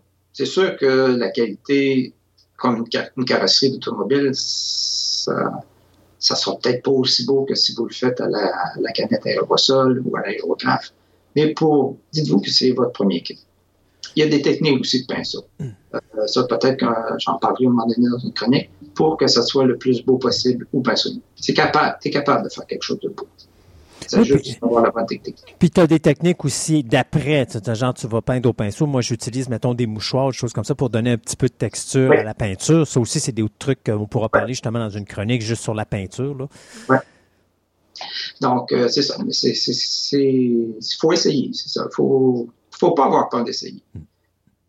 Euh, dans les outils qu'on a besoin, après ça, ben, ça te prend une pince coupante pour détacher tes pièces de la grappe de pièces. Parce que toutes, ceux qui ont jamais vu un kit, un modèle réduit, ben, ça vient, toutes les pièces sont prises ensemble dans ce qu'on appelle une grappe. Il faut séparer chaque pièce de la grappe principale pour pouvoir les coller ensuite. Parce que tout ça est moulé. C'est, d'une shot. C'est des moules euh, sous pression, ils envoient le plastique et ça fait toutes les pièces d'une seule chou, d'un seul coup. Et toutes les pièces sont attachées ensemble dans une grappe. Donc, ça te prend une petite pince coupante pour les séparer. Un exacto? Ça peut être un exacto aussi. Oui. Euh, oui, ça prend un exacto. Euh, Il faut faire attention pour ne pas se couper. Mais euh, il y a des pinces spéciales que tu peux trouver dans un hobby shop. OK. Ils ont un côté plat, donc ça vraiment ça fait une belle coupe. Mais tu peux trouver une pince coupante en quincaillerie qui va te coûter euh, peut-être un petit peu moins cher ou le même prix, mais que tu vas pouvoir utiliser euh, d'autres choses dans les travaux à la maison. Puis c'est plus sécuritaire que l'exacto. Oui, plus sécuritaire qu'un exacto. Ça te prend une petite paire- paire de pinces pour euh, des fois tenir tes pièces quand tu les colles, parce que c'est des pièces petites, des fois tes gros doigts euh, rentrent pas dans l'espace, il faut te les coller. Donc, une pince à épiler ferait très bien l'affaire. Mais petit conseil, prenez pas celle de votre conjointe. sans lui. Au moins, il faut l'avertir avant. C'est ça. Mais achetez-vous la vôtre. Euh, En spécifiant la raison. C'est ça. Des, des- des gars un peu coquets, des fois, qui font une petite épilation des, épilation des sourcils euh, nécessaire. Comme j'ai dit, bon, j'ai déjà parlé des pinceaux. Euh, comme tu as parlé, un couteau exacto, oui, c'est très utile pour Pa- bien des choses. Papier sablé? Oui, papier sablé euh, pour faire la finition, pour préparer tes pièces. Euh, la préparation des pièces euh, pour ton premier kit, tu peux peut-être t'en passer, mais quand tu es plus avancé, la préparation des pièces, c'est très, très important. Mm. Là, J'en parlerai dans une chronique future. Euh, une autre chose qui est très utile, vous allez trouver ça drôle, une planche à légumes. Parce que quand tu coupes tes pièces avec ton exacto, si tu fais ça directement sur la table de cuisine, ta maman ou ton épouse, elle sera pas contente. Yeah, ça, c'est sûr. Donc, une bonne planche à légumes pas chère en, en plastique. Comme tu as parlé du papier pour faire la finition, papier sablé. Ouais. Donc, c'est vraiment, avec tout ça, là, vous êtes bon pour faire votre premier euh, kit de modèle réduit. C'est un peu tout ce que, la seule chose que tu as besoin là, de base. Après ça, ben, pour mettre des décalques, tu vas avoir des produits spéciaux pour, pour l'aider à se coller au plastique. Tu as plein de produits puis des, des, des, choses en surplus que tu vas avoir besoin, un Dremel, des outils, mais ça, on en parlera peut-être un peu plus tard, des outils plus avancés. Mais pour votre début, là, Ouais. tu as juste besoin de ça. Et pour finir, ça prend de la patience et surtout, ayez donc du fun. C'est ça, c'est ça qui est le plus important. Marc, un gros merci encore pour cette magnifique chronique sur le modélisme et puis on se dit à la prochaine pour encore plein de choses intéressantes sur cet univers passionnant. Ben, c'est parfait, merci. Bye Christophe. bye.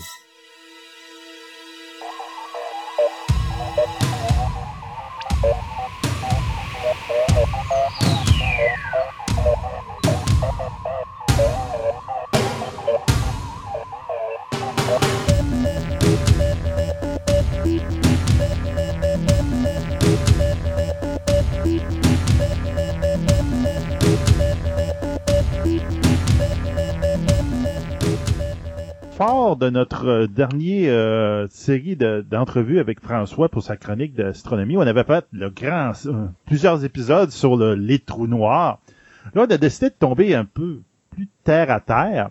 On va parler du passage du temps ou le cycle du temps, on pourrait dire. Donc avec François. Bonjour François. Ben oui, bonjour Sébastien. Je me rappelle bien, hey, euh, je pense que j'étais au secondaire, secondaire 3, 4, puis à un moment donné, dans un cours de religion, j'avais parlé avec quelqu'un qui était à côté de moi, puis j'avais dit la plus grande invention de l'être humain est le temps. Puis il m'avait astiné pour me dire que non, le temps a toujours existé. Il dit, il y a personne qui l'a inventé. Puis on a eu une bonne discussion philosophique à ce moment-là. Je l'avais, il avait, avait compris mon point de vue, mais qu'en fin de compte, c'était plus la mesure du temps, c'est le fait, les minutes, les secondes, etc., les journées, les semaines, les mois, et etc. Donc, tu as décidé un peu de nous parler, astronomiquement parlant, de ce passage du temps, de cette mesure du passage du temps. Ben oui, tout à fait. Puis là, ben ce que tu t'amènes là, c'est euh, intéressant. C'est souvent dans dans des, des, des situations comme celle-là euh, où on on ben, on découvre dans le fond quelque chose qui existe déjà. On parle moins d'invention que de découverte souvent. Oui. C'est souvent dans, sous l'angle qu'on on, m'en a parlé. Tu sais, quand on invente quelque chose, on va inventer tu sais, un ordinateur portable à côté de moi. tu sais, mais euh, un phénomène comme ça, c'est on, on va dire qu'on va le découvrir. Et euh, tu sais, je trouvais ça intéressant. euh, après être allé très très loin dans le ciel, puis être allé explorer dans le fond des, euh, des phénomènes qui euh, nous échappent, puis qui sont vraiment très loin de ce qu'on peut percevoir, parce que là, on est allé dans les trous noirs, et c'est vraiment au-delà de tout ce qu'on peut imaginer. Ouais. On s'en fait des Distorsion représentations. du temps, puis etc., là, c'était des Ah, assez... euh, mettons, il fallait, qu'il fallait avoir une bonne imagination. Oui, puis même que euh, on, on a des approximations et encore beaucoup d'inconnus, puis c'est vraiment, euh, on est dans un ordre de grandeur là qui, qui est vraiment là, c'est disproportionné. C'est pas possible de se représenter ça. Fait que là, je trouvais ça le fun d'aller complètement dans l'autre sens et revenir à des réalités vraiment là quotidiennes, des choses qui, qui nous touchent de près, mais qui euh, sont reliées dans le fond aux étoiles, au, au soleil, à la Terre, à des notions astronomiques. Et euh, là, ce que j'ai pensé, c'est de parler du temps, parce que le temps, on le prend comme acquis. On est toujours en relation avec le temps, surtout dans une société hyper organisée comme aujourd'hui. Hein, à mon poignet, j'ai mon bracelet. euh, tu sais, euh, puis je pense que si je regarde autour de moi, j'ai le temps sur euh, au moins cinq objets différents. fait que sur Ah oui. l'ordinateur, sur l'iPad, sur le cellulaire, sur l'horloge, au plafond, au, au mur. Fait que le, le, le temps fait partie de, de nos vies, mais d'où est-ce que ça vient le temps? Et là, je me disais, La journée que aller. j'ai pas ma montre au poignet, est-ce que je la regarde, je m'aperçois combien de fois je la regarde long- souvent dans une journée? ouais, hein? Tu la regardes, là, tu, ah, elle est pas là, je l'ai oublié à la maison. ça me rappelle euh, une, une blague que quelqu'un me contait euh, quand je travaillais euh, dans une usine pendant mes études. Il dit la seule chose qui sera jamais volée dans l'usine, c'est l'horloge, parce que tous les employés ont toujours l'œil dessus. Ça. que oui, le temps joue un rôle important. On a un, rapport au temps, tu sais, qui, qui est euh, quasiment constant, perpétuel. C'est que, ben, ce temps-là, cette mesure du temps-là vient de l'observation des phénomènes de la nature qui sont liés à la rotation de la Terre dans l'espace, à sa rotation autour du Soleil, à la rotation de la Lune autour de la Terre, bref, à toutes sortes de cycles comme ça qui se passent dans l'espace. Fait que je trouve que c'est le fun euh, d'aborder des notions d'astronomie sous l'angle de phénomènes comme ça quotidien.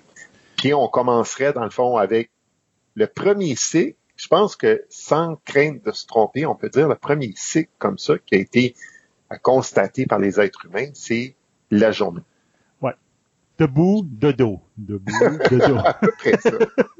fait que, et j'ouvrirai cette chronique-là avec une question. Oh. C'est quelle est la journée la plus longue? Et eh, c'est euh, la journée la plus longue, juste au milieu de l'été, l'équinoxe, ou je me rappelle pas du terme, c'est non, l'équinoxe c'est l'automne, donc c'est le solstice d'été. Oui, c'est ça. Mais je me rappelle pas de la date. c'est ça. Ben, il n'y a pas une journée. Le solstice arrive une journée, mais quand on pense en, en termes d'ensoleillement, c'est quelques jours, c'est quatre ou cinq jours. Là. Je me rappelle pas exactement, ça peut varier peut-être aussi. Là mais c'est pas une journée. Fait que, t'as raison. Oui. Mais. J'ai tort. T'as tort aussi. Et c'est surtout dans la partie où t'as tort que c'est plus intéressant à, observer. Toujours ça. C'est tout le temps de même. Moi, je l'ai tout le temps dit aux, euh, quand j'avais des étudiants, puis ton expérience marchait pas bien en chimie. Il dit, si ça marche pas bien, c'est ça qui est le plus fun, parce que là, t'as quelque chose à m'écrire à la fin. Mais si tu dis, ah, l'expérience a bien été, OK, essaie de discourir là-dessus, c'est impossible. Effectivement. D'ailleurs, c'est ça, hein, on reconnaît bien le scientifique en toi, là, parce que vraiment, dans la, démarche scientifique, là, euh, on cherche vraiment à, essayer de réfuter nos hypothèses. Exactement, c'est ça. donc, qu'est-ce qui est intéressant, c'est surtout cette partie-là, parce que probablement que les auditeurs m'auraient répondu la même chose que toi, m'auraient parlé du solstice euh, d'été. mais quand on réfère à ça, on a une définition du jour dans notre tête qui fait référence au cycle des jours et de la nuit. On pourrait parler de l'ensoleillement. De l'ensoleillement. Dans le fond, c'est la journée ou la période d'ensoleillement est la plus grande. Et effectivement, dans ce sens-là, tu as raison. Mais, on va s'en douter, c'est pas la même réalité pour tous les terriens. Non, effectivement. Fait que donc, dans l'hémisphère sud, c'est l'inverse. Fait que ça, je pense que euh, je me trompe pas si je pense que la plupart des gens là ont, la bonne notion de ça, que l'inclinaison euh, de l'axe de rotation de la Terre fait en sorte de nous faire apparaître les saisons, puis fait en sorte de faire varier comme ça la durée des jours et des nuits. C'est un phénomène qui habituellement on voit en quatrième année du primaire, en tout cas maintenant. À peu près. le, fait que c'est une notion qui arrive assez tôt. Et on, je pense que tout le monde là-dessus, on s'entend. Fait que on pourrait aller dans une autre définition du, euh, du, du jour, mais celle-là qui fait pas intervenir cette espèce de dichotomie-là entre le nord et le sud qui considère la Terre comme un ensemble. On pourrait définir le jour comme la rotation de la Terre sur elle-même qui fait en sorte qu'un méridien, par exemple, si on prend un méridien de référence, prenons Greenwich, le fameux méridien zéro, que, et là, le temps que ça prend pour que ce méridien-là fasse un tour au complet et vienne se replacer directement devant le soleil. Ils reviennent à midi, par exemple. Mm-hmm. on, irait de midi à midi en partant d'un méridien de référence. C'est que là, qu'on soit nord-sud, on, sort complètement de là. C'est ça, on est correct. C'est juste qu'on s'entend, la période d'enseignement peut varier d'une place à l'autre, puis tout, mais l'heure va être pareille. Mais c'est, c'est un jour, c'est ça. Fait que, bon, ça, c'est ce qu'on va appeler un jour solaire. Fait que, euh, c'est un jour qui fait référence, dans le fond, à euh, notre rotation par rapport au Soleil. Fait que, là, qu'est-ce qui arrive? C'est que si on parle de jour solaire, ben, le jour le plus long, il arrive pas en été, il arrive plutôt en hiver. C'est à peu près ou c'est quelque chose comme le 21 décembre. Pourquoi? Qu'est-ce qui se passe à ce moment-là? Parce que nous, dans le fond, l'hiver, c'est là où on a le moins d'ensoleillement. Mais si on pense à la rotation de la Terre par rapport au Soleil, c'est là où la Terre, ça prend le plus de temps à faire un tour sur, sur elle-même pour venir se replacer exactement devant le Soleil. C'est le, même méridien. Oui. Fait que, qu'est-ce qui se passe? C'est que la Terre tourne autour du Soleil et on tourne pas sur une, un cercle, on tourne sur une ellipse. Fait que l'orbite de la Terre est un peu déformée. Et ça aussi, les auditeurs doivent en avoir entendu parler. Ouais, ouais. Une ellipse, prenez votre ballon puis écrasez-les, là. Donc, ça va donner un petit peu un cercle parfait. C'est comme un cercle écrasé. Hein, c'est ça, une ellipse. Ouais. Fait que, et là, quand le, le, la Terre passe plus près du Soleil, la Terre va tourner un petit peu plus vite que sur, sur euh, son trajet orbital, que quand il est plus loin.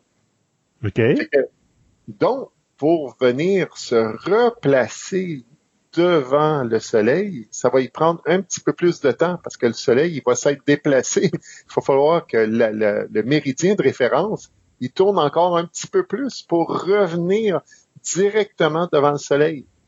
Vu que la vitesse de rotation de la Terre change, ben ça vient euh, altérer le, temps que ça prend pour se replacer exactement à la même place.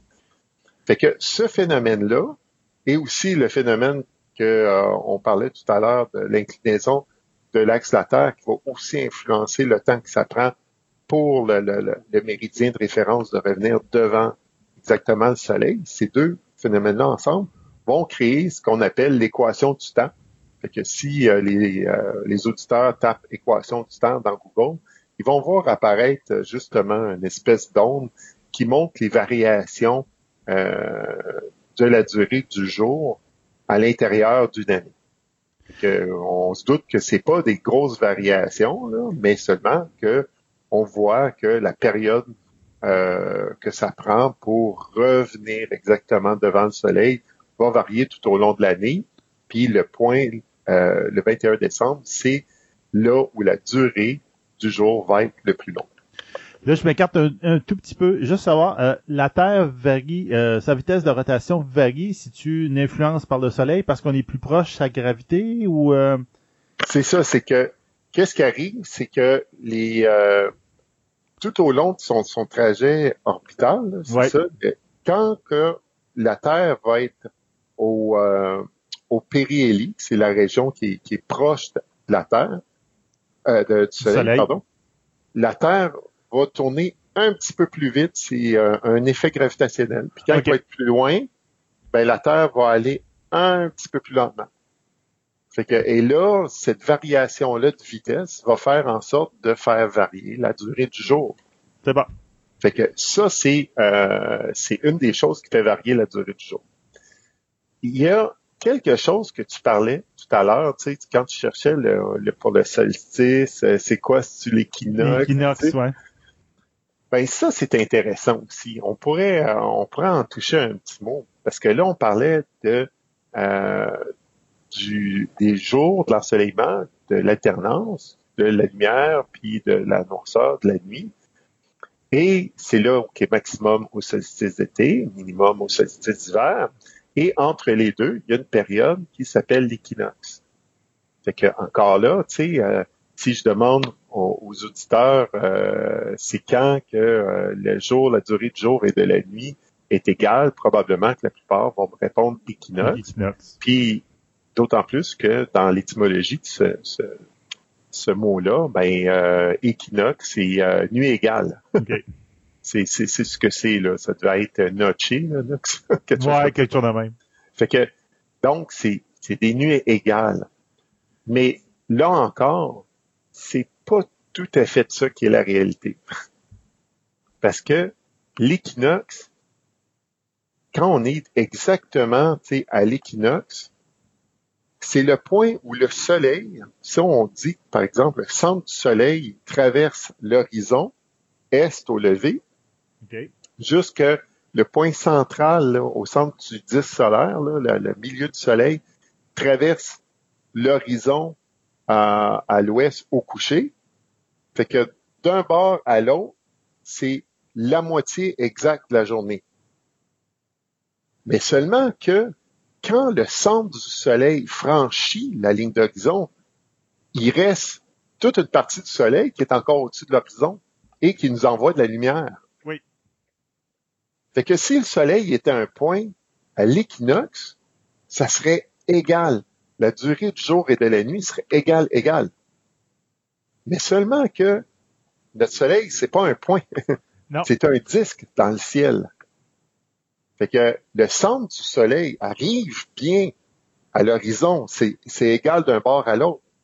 Mais de chaque côté, là, quand, quand le, centre du soleil franchit la, la ligne de l'horizon, il reste du soleil dans le ciel qui nous éclaire, qui continue de nous éclairer. Fait que donc, on a encore de la lumière. Donc, au moment de l'équinoxe, la durée du jour est supérieure à la durée de la nuit. Puis plus que ça, quand le soleil est en dessous de l'horizon, ben vous avez tout le monde vu comme moi qu'il y a encore de la lumière. Ouais. On tombe pas dans la nuit tout d'un coup. Ben c'est ça, c'est que l'atmosphère fait aussi dévier la lumière du soleil. C'est que encore là, on a non seulement une partie du soleil, tu sais, à partir du centre jusqu'à à, sa périphérie, là, on a encore cette partie-là qui nous fait de la lumière le jour de l'équinoxe. Puis ensuite, quand tout ça s'est caché, il reste encore de la lumière. Ouais, ce qu'on appelle la provient à, comment tu dis? Comme on appelle la brunante. Oui, c'est ça, exactement. Il fait noir, mais pas trop noir. C'est comme, on est capable de voir encore. Exactement.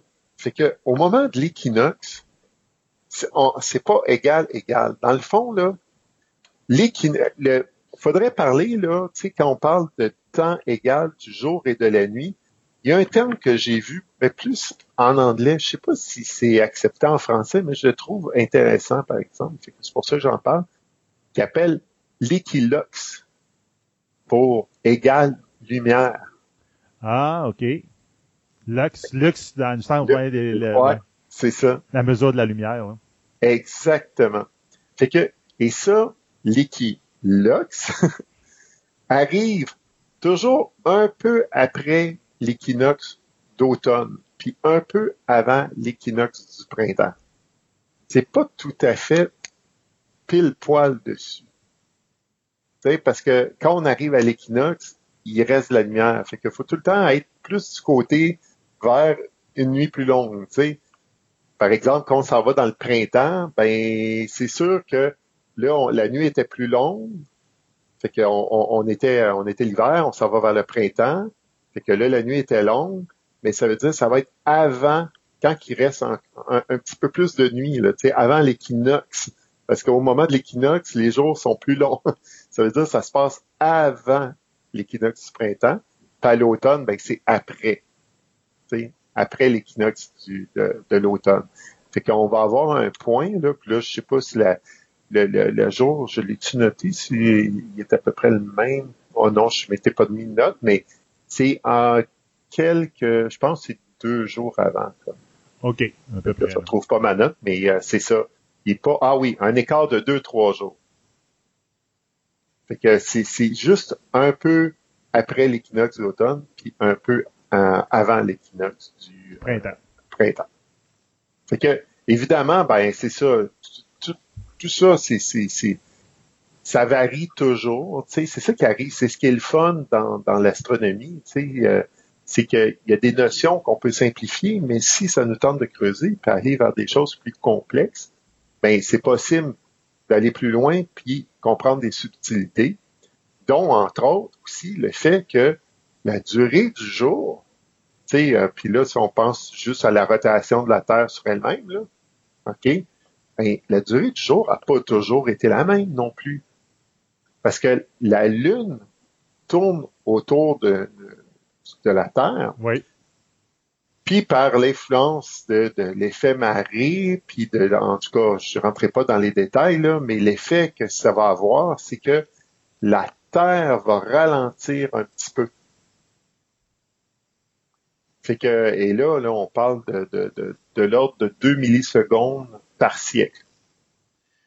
OK. Que, donc, la durée du jour, le, le, le, jour est, est, toujours un petit peu plus long, de fois en fois, à cause que la Terre ralentit. Donc, vu que la Terre tourne moins vite sur elle-même, ben, la durée du jour augmente.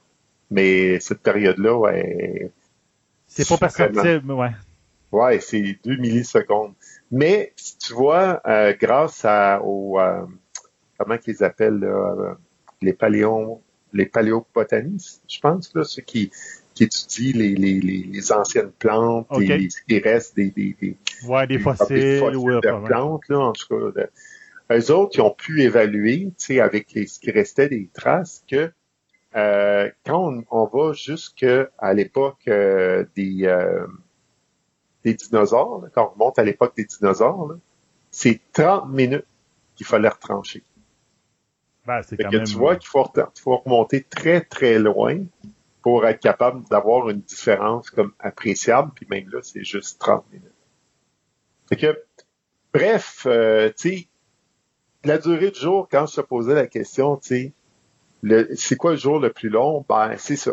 Ça dépend de la définition que tu Et tout ça, c'est la définition, ben, c'est ça, c'est, c'est dû au mouvement de la Terre autour du Soleil, tu sais. Oui, c'est pareil comme le, tu vas demander aux Esquimaux, aux enfants, quand toi et moi, nous sommes allés jusqu'au Yukon, où on avait le, le soleil de minuit. ah oui.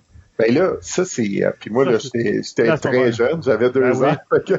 La deuxième fois, je m'en rappelle un petit peu plus, là, mettons, mais pas tant que ça.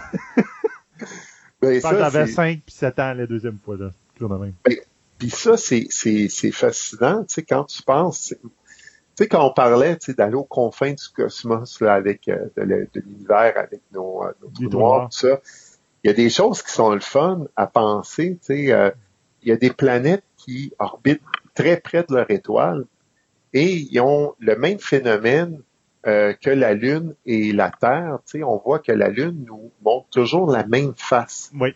C'est un, un, phénomène de, de, en français, là, en, en anglais, ils disent que la, c'est comme est barrée gravitationnellement. La Lune est barrée. Ça, c'est pas un hasard, là. C'est, c'est des influences gravitationnelles qui fait que la, la, période de rotation de la Lune sur elle-même face à la Terre, euh, ça va se synchroniser pour toujours montrer la même face. C'est le même pour plein, plein de lunes, pour plein, plein de planètes, là. Fait que, mais c'est la même chose avec une, une planète et son étoile.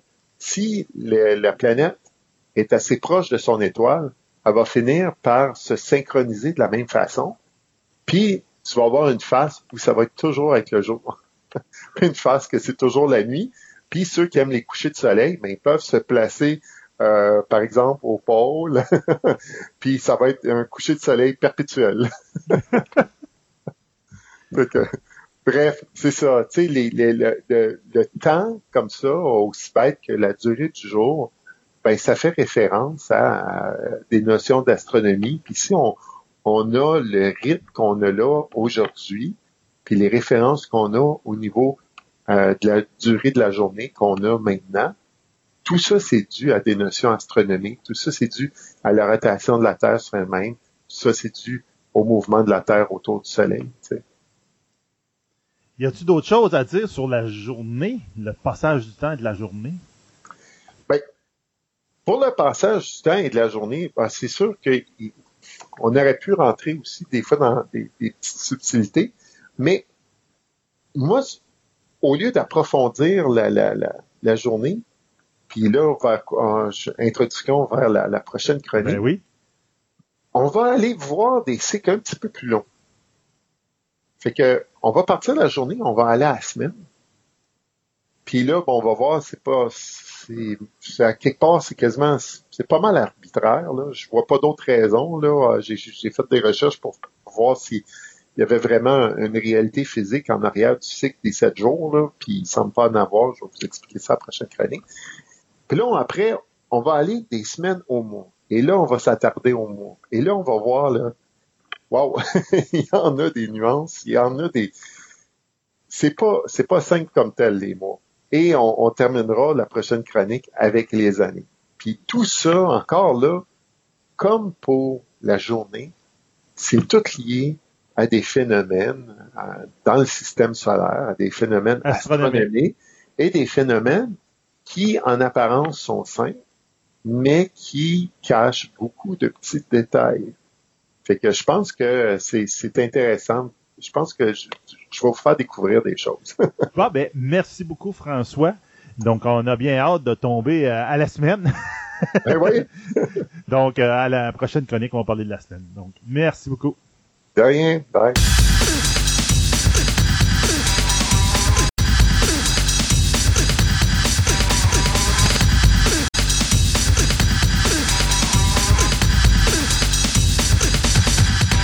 Ce segment de nouvelles vous est présenté par TPM OB Collection, la boutique idéale pour nourrir toutes vos passions.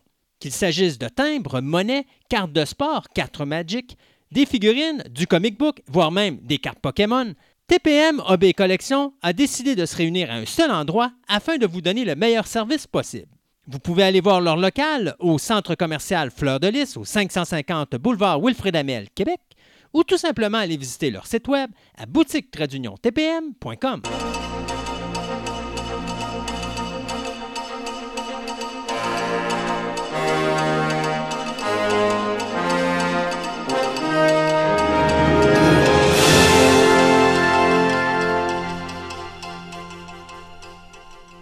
Pour ce deuxième segment de nouvelles, eh bien, on va parler du Marvel Universe. Et on s'en va avec Thor Love and Thunder puisque le quatrième volet de la saga de Thor qui va être réalisé encore une fois par le metteur en scène Taika Waititi, eh bien, va mettre en vedette non seulement Chris Hemsworth, mais également Nathalie Portman, qui fait un grand retour.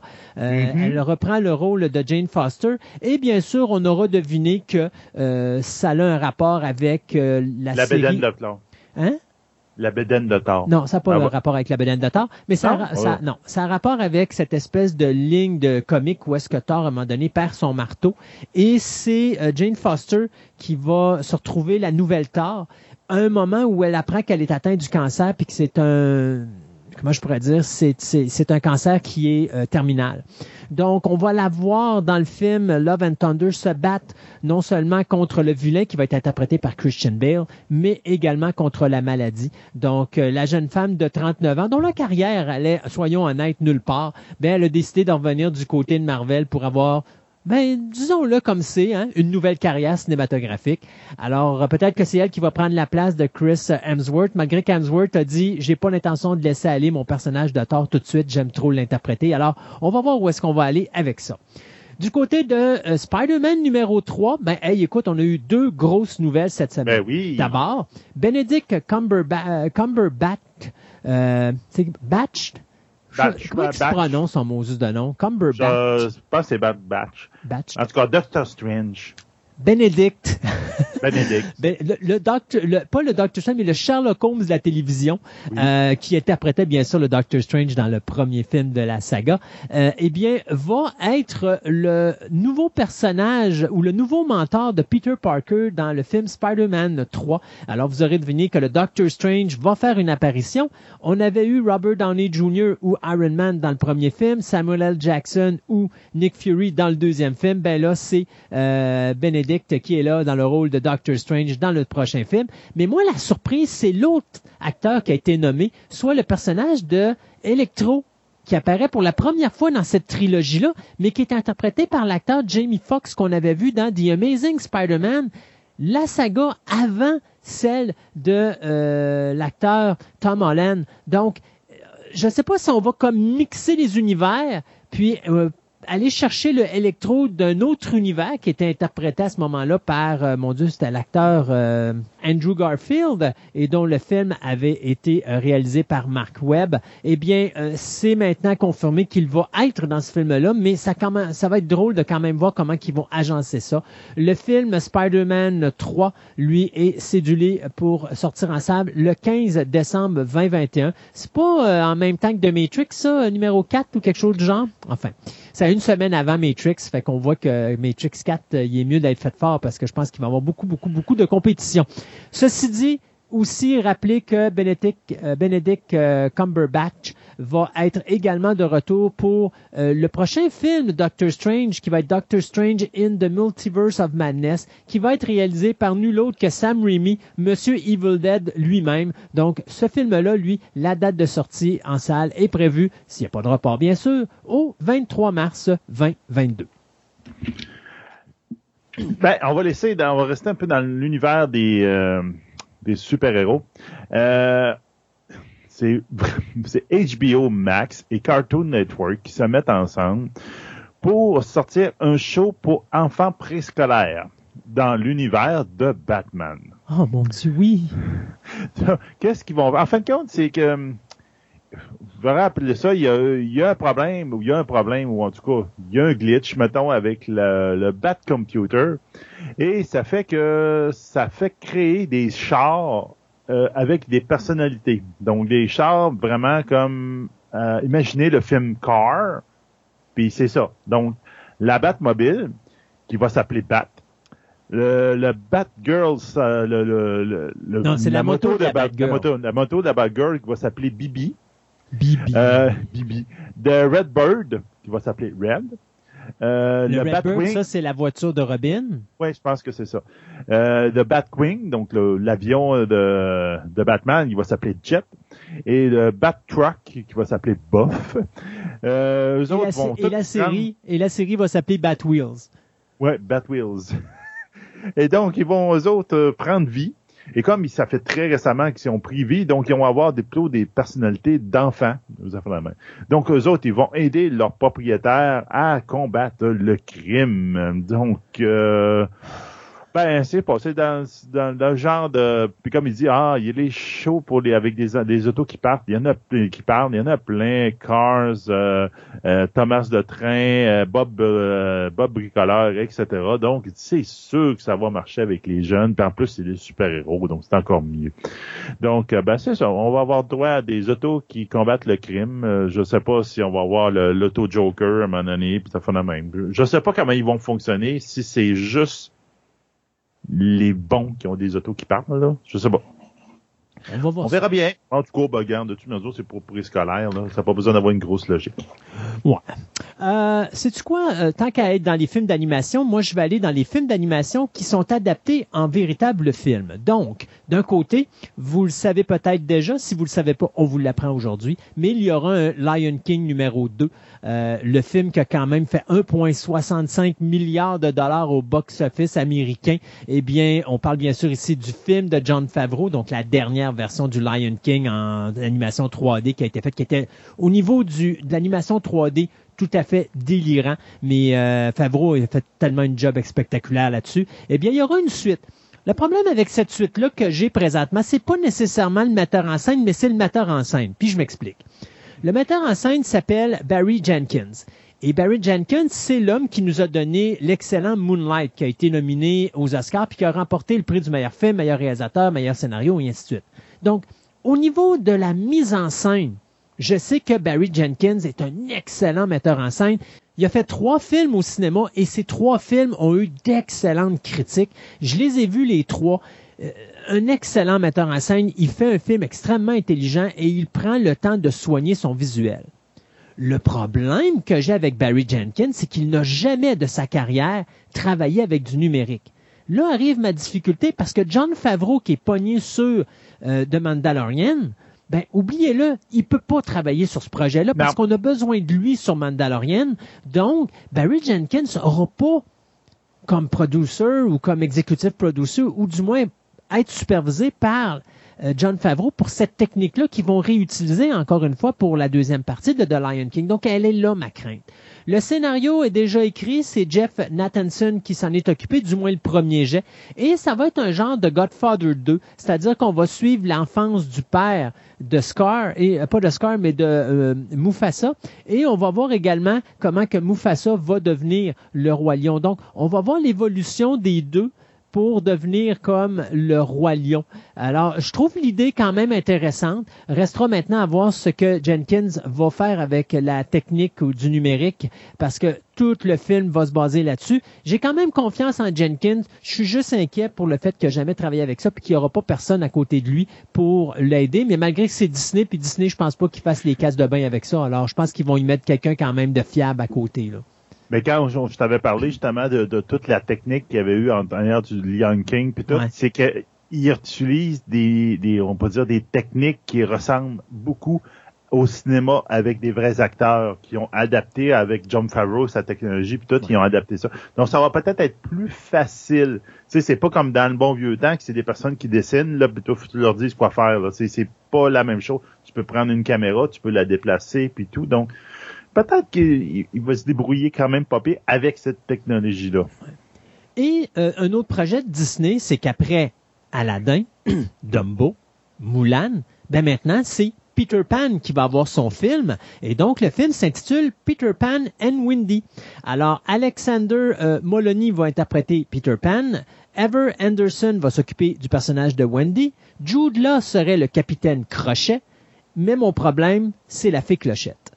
Fait qui est interprétée par Yara Shahidi, qu'on a vu dans la série euh, Blackish. Et vous aurez deviné que c'est une afro-américaine. Donc, Fée Clochette qui est blonde, malgré que je vous dirais, il y a du monde qui vont me dire, Christophe, dans le film de Hook de Steven Spielberg, c'était Julia Roberts qui faisait Fée Clochette, elle était pas blonde. Puis vous avez raison là-dessus. Mais n'empêche que Fée Clochette a toujours été une blonde de race blanche et encore une fois, on va changer la, couleur de peau. S'il vous plaît, changez le nom de fée clochette, mettez une autre fée.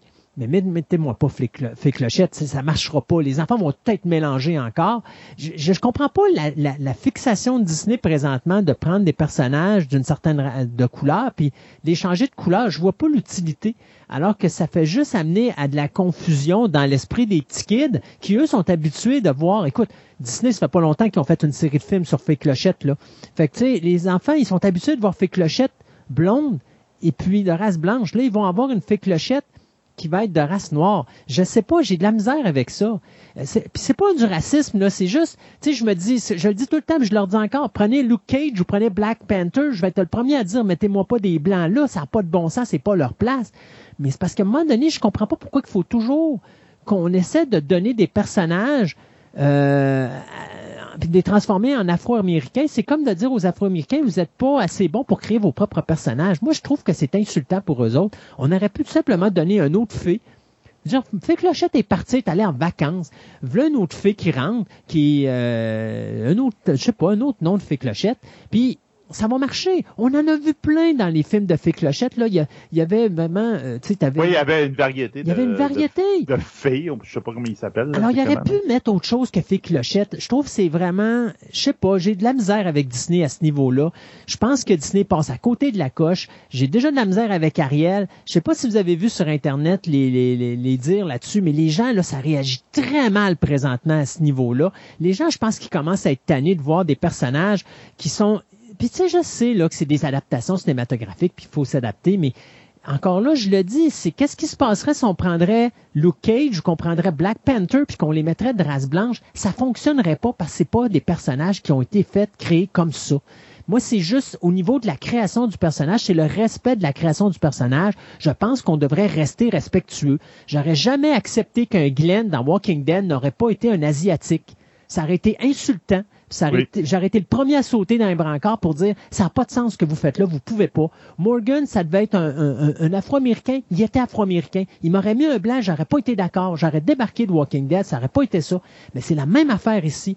Un personnage qui est fait dans une, dans une, qui a été créé pour être d'une certaine couleur de peau devrait rester comme ça. Fait que j'espère qu'ils vont réajuster euh, la, pas nécessairement dire on va la remplacer l'actrice. Je veux pas vous la remplacer. C'est une actrice là qui a énormément de talent. J'ai rien contre euh, euh, Yara Shahidi. Écoutez, c'est une femme qui, à l'âge de 18 ans, elle a produit un petit, un petit court métrage. Elle a gagné un Oscar pour son, son, euh, son film qu'elle a fait. C'est une femme avec énormément de talent. Je dis juste, appelez-la pas les clochettes, appelez-la fait autre chose.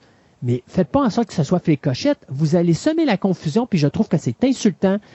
Pour plein des raisons, hein. autant au niveau de la création du personnage et du créateur de ce personnage-là, que des Afro-Américains où on passe le temps, nous autres, à donner les personnages blancs aux Afro-Américains. Puis moi, je trouve, personnellement, être un Afro-Américain, je serais insulté parce que ça me donnerait l'impression de dire, je suis pas assez intelligent pour créer mes propres personnages. Alors qu'on sait très bien que des personnages faits par des Afro-Américains qui fonctionnent au box-office, qui sont excellents, qu'on s'associe énormément. Black Panther est un exemple. C'est le film, le meilleur film de super-héros de tous les temps. Euh, on parle juste un super-héros, là. On parle pas d'un regroupement de super-héros comme les Avengers, qui lui a été celui qui a ramassé le plus d'argent, mais on parle juste un super-héros, là. Black Panther est celui qui a fait le plus d'argent au box-office pour un film de super-héros. Donc, On voit bien que ça fonctionne. Pourquoi vous leur laissez pas la chance de créer des personnages, des nouveaux personnages afro-américains? Moi, je serais pour ça. Ça serait vraiment génial pour prouver, écoute, on le sait que ça marche. Pourquoi vous, continuez comme ça? Faites-le.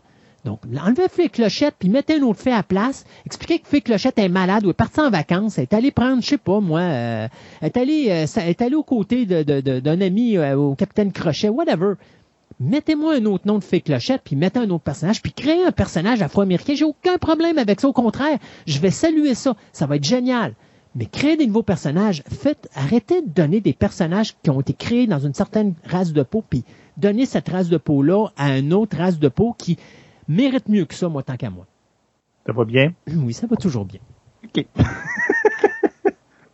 Euh, c'est délicat comme sujet, tu sais, parce que tu veux pas passer pour un Moses de raciste, puis c'est pas ça, mais c'est parce que moi, être, être quelqu'un d'une autre race, je serais insulté par ça, toujours. Non, il y a des personnages iconiques qui ont été mis de l'avant comme ça. C'est Fée Clochette, c'est effectivement, c'est c'est euh, c'est encore l'emblème de, de, Disney sur ben bien des, des, points. C'est avec le, le tu sais, elle fait elle passe à côté du château Disney, puis elle fait oui. Et là, à tous les génériques de Disney. Tu sais, c'est comme, en tout cas, ton personnage est iconique, il est le même. Pourquoi tu veux le changer? Ben oui.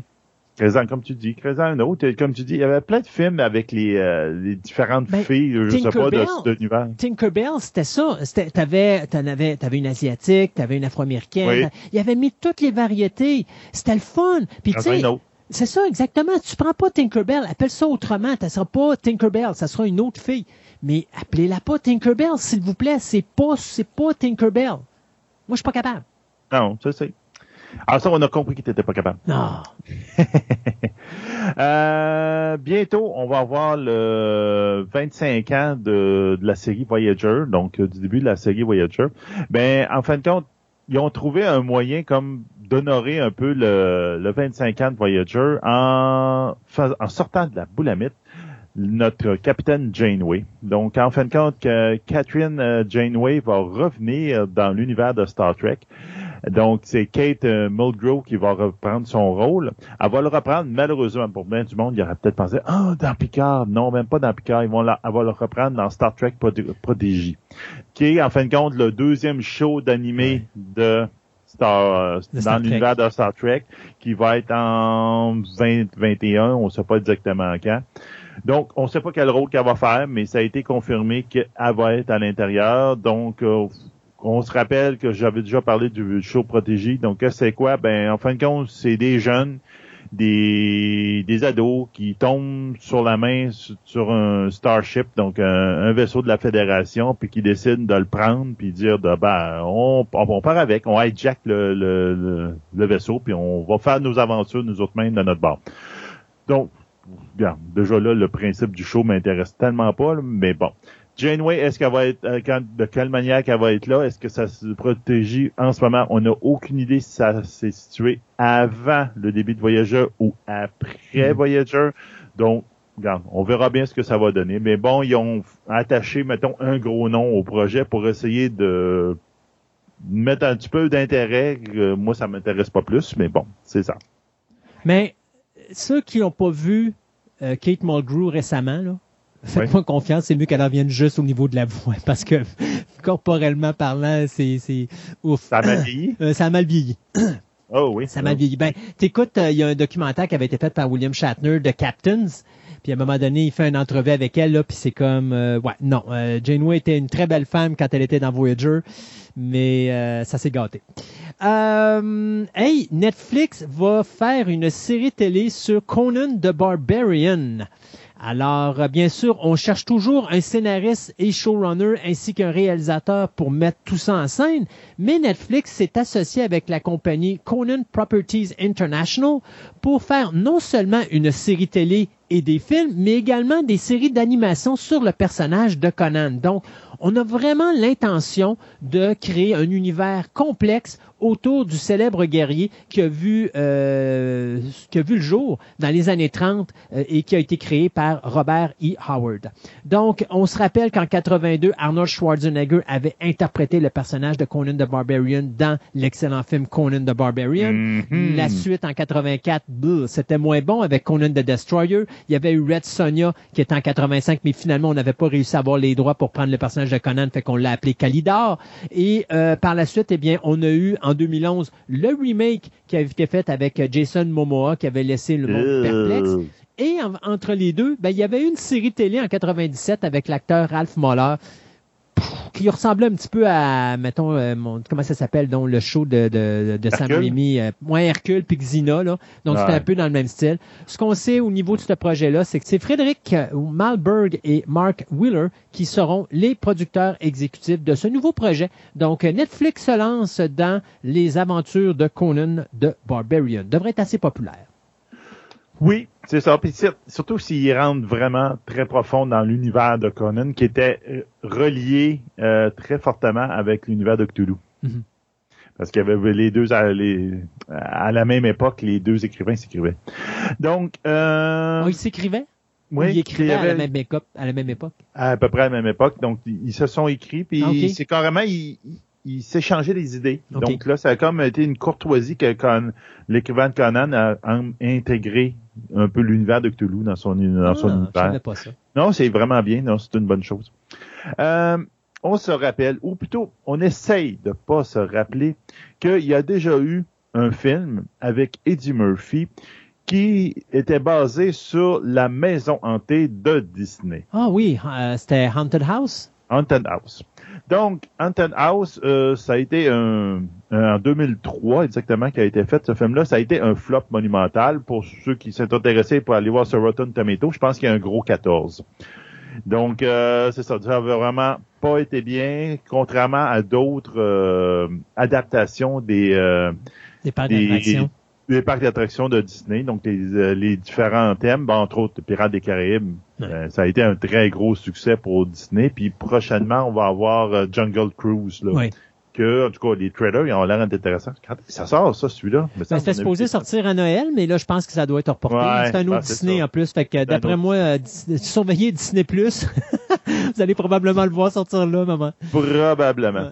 Donc, euh, on, on, finit, ben, finalement, ça a été tout le temps dans les, dans les cartons, puis il dit, il acceptait pas, je te dirais, Disney n'a pas accepté d'avoir eu un flop autant que ça avec ce sujet-là.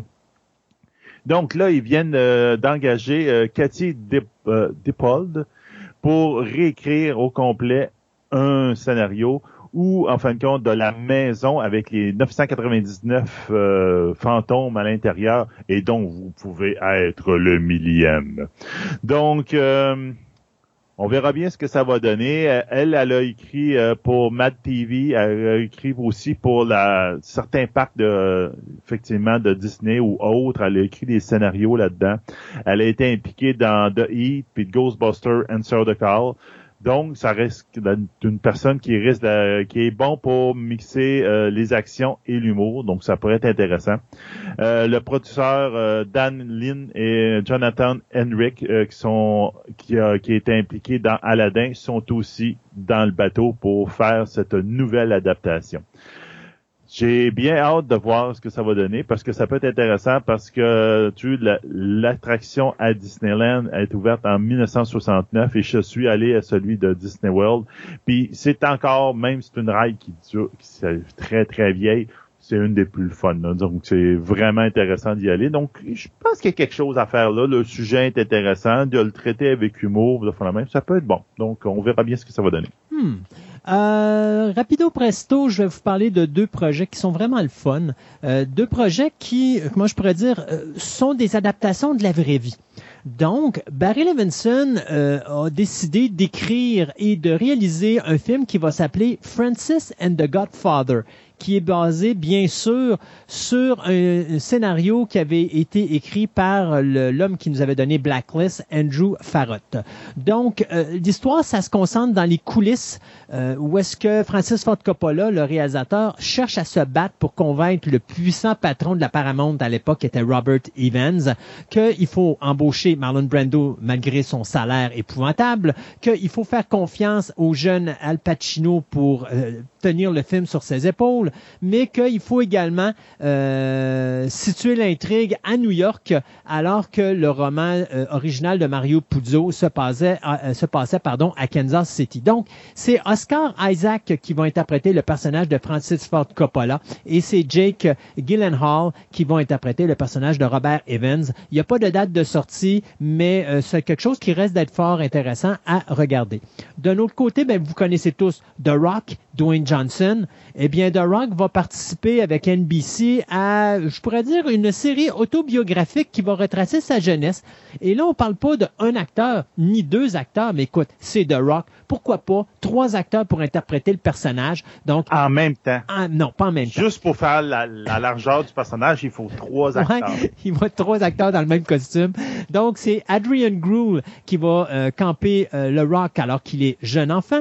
Bradley Constant qui va l'interpréter à l'adolescence et Uli euh, Latuketfu euh, qui va lui l'interpréter au niveau de l'âge adulte. On va avoir également euh, Stacy euh, Leiloua, pardon, qui va interpréter sa mère. On va avoir Anna Toussila qui va interpréter sa grand-mère et l'acteur Joseph Lee Anderson qui va interpréter le regretté Rocky Johnson, cette ancienne vedette du catch qui va justement montrer à Dwayne Johnson comment devenir un grand lutteur. Donc, on va vraiment voir la période du rock, comment il a évolué pour devenir la vedette qu'on connaît aujourd'hui. Donc, Young Rock, ça devrait commencer probablement euh, d'ici la fin de l'année prochaine sur les ondes de NBC. Young Rock ou Pedal. Euh, donc, euh, ouais, là, je, regarde, tu peux me dire mes, mes maudites rumeurs. Là, tu as le droit de le dire. Là. Moi, Bon, euh, la maudite rumeur a été déjà démenti par Paramount, mais bon, regarde, je la sors pareil parce que ça va peut-être donner un peu euh, l'air d'aller. Si c'est démenti en plus, ça n'existe pas. Pourquoi tu perds notre temps à parler de quelque chose qui n'existe ah, pas? Non, c'est parce que, regarde, c'est pas c'est ça. Euh, la grosse rumeur qui avait sorti il y a quelques semaines, c'était qu'en fin de compte, Paramount n'avait plus aucun intérêt pour faire des films au cinéma de Star Trek. Ce qui est très probable. sais, on s'entend, en ce moment, ils mettent tout dans les euh, dans les séries de télévision, puis c'est là-dedans, puis tu vois qu'ils n'auront pas une grosse volonté d'utiliser Star Trek. sais, moi, je comprends pas des fois des compagnies qui ont ils ont de la vache à lait, ils ont le, le chose qu'ils peuvent mettre en avant, puis je sais pas, on dirait qu'il y a du monde qui croit pas au produit je pense, Je pense sincèrement que Star Trek au cinéma présentement, c'est une mauvaise idée, je vous explique pourquoi. Avec la mort de l'acteur qui faisait Chekhov, ça l'a scrappé carrément la ligne mm. temporelle, puis de tant qu'à faire un film pas de Chekhov, ben t'es aussi bien de pas en faire. Fait que moi, je laisserais aller une bonne barge d'années avant d'en faire un autre. Oui, c'est ça. Je trouve ça logique. Comme on dit, j'avais déjà parlé avec tous les droits d'auteur, puis ça même. Là, ils ont récupéré presque tous les droits d'auteur. Puis là, faut, je te dirais qu'il faut qu'ils flushent le vieux stock, qu'ils fassent que le monde l'oublie pour pouvoir remettre ça comme dans la ligne temporelle des anciens Star Trek. Parce que je pense que c'est la meilleure chose à faire, puis on verra bien. Mais pas longtemps après, apparemment, on te dit non, non, c'est pas vrai, on n'a pas oublié les films Star Trek 4 est encore dans les cartons. Non, non, il voulait juste, ça c'était du, ça sonnait Damage Control, là, dit non, non, on veut pas déplaire aux fans, mais oui, oui, oui, on sait tout que tu veux plus en faire de film, là, donc euh, c'est ça. Euh, une autre chose, euh, l'auteur Rick Riordan s'est affilié avec Netflix pour l'adaptation d'une série de romans, d'une trilogie de romans qui s'appelle The King Chronicle. The King Chronicle, c'est quoi exactement?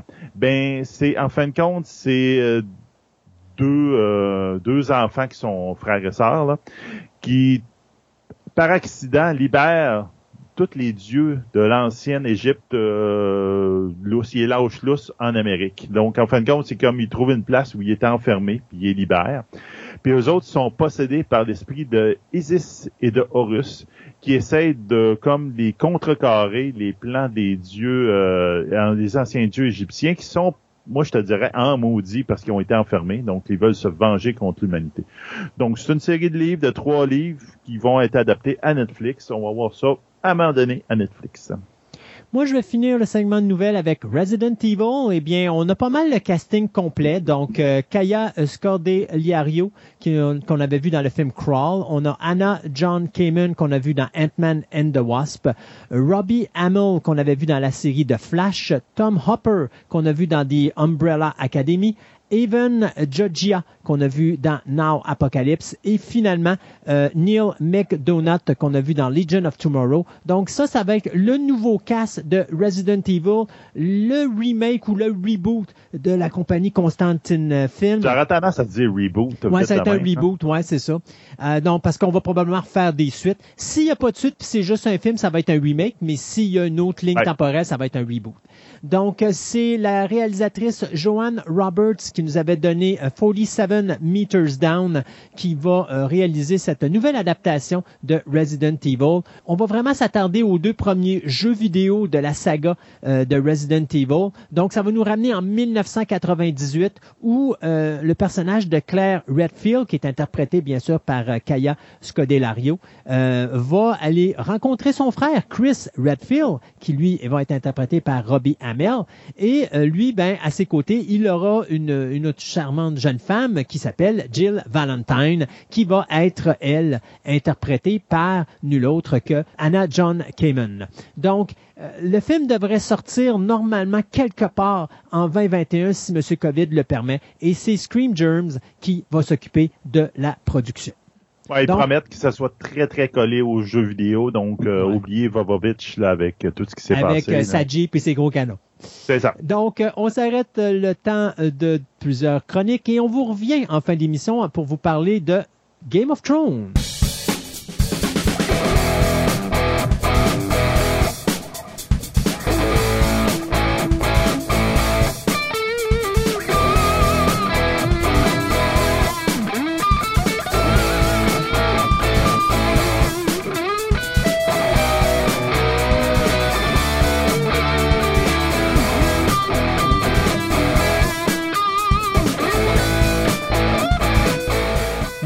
Chronique création web sans thématique. Euh, Sébastien, de quoi tu vas nous parler aujourd'hui? On va y aller en vrac. En vrac. On va avoir plein de choses. Alors, la création web, section vrac.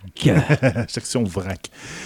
Donc, euh, je vais prendre un petit sac de rendez-vous with Mars. Donc, euh, Attends, alors comment ça? Là? Tu veux prendre un sac de rendez-vous de quoi? With Mars. With Mars. Oui, rendez-vous with Mars. Ah, OK, des rendez-vous avec la planète Mars. Mars OK. Ça. On va prendre, comme on a une vrac, on prend un petit sac. OK. Donc, euh, c'est un film de notre. Euh, ceux qui ont, vient souvent avec nous autres, Dust. Encore là, une belle création d'eux autres. Là, j'ai Pourquoi ils appellent ça Dust au jeu C'est-tu parce qu'ils font pas le ménage chez eux puis il y a plein de poussière partout? Non, il faudrait que je regarde l'acronyme. Elle vient de où, cet acronyme-là? Mais c'est DUST, carrément. 4 minutes 37. Donc, mais cette fois-là, ben, eux autres, ils font, ils font beaucoup de choses. Ils font des affaires en français. Ils font des affaires en anglais. Puis là, cette fois-là, ils ont fait un court-métrage, mais en animation. OK. Donc, euh, c'est extrêmement bien fait comme animation. On y suit un astronaute en route vers Mars dans une animation un peu style euh, à l'européenne, où on voit des, on entrecoupe ça avec des scènes de son enfance en Inde. En Inde. Donc, on se doute son astronaute. En Inde? En Inde. OK. En Inde. Pas en Inde, mais en Inde. J'ai eu pensé que tu me parlais d'un dindon, là.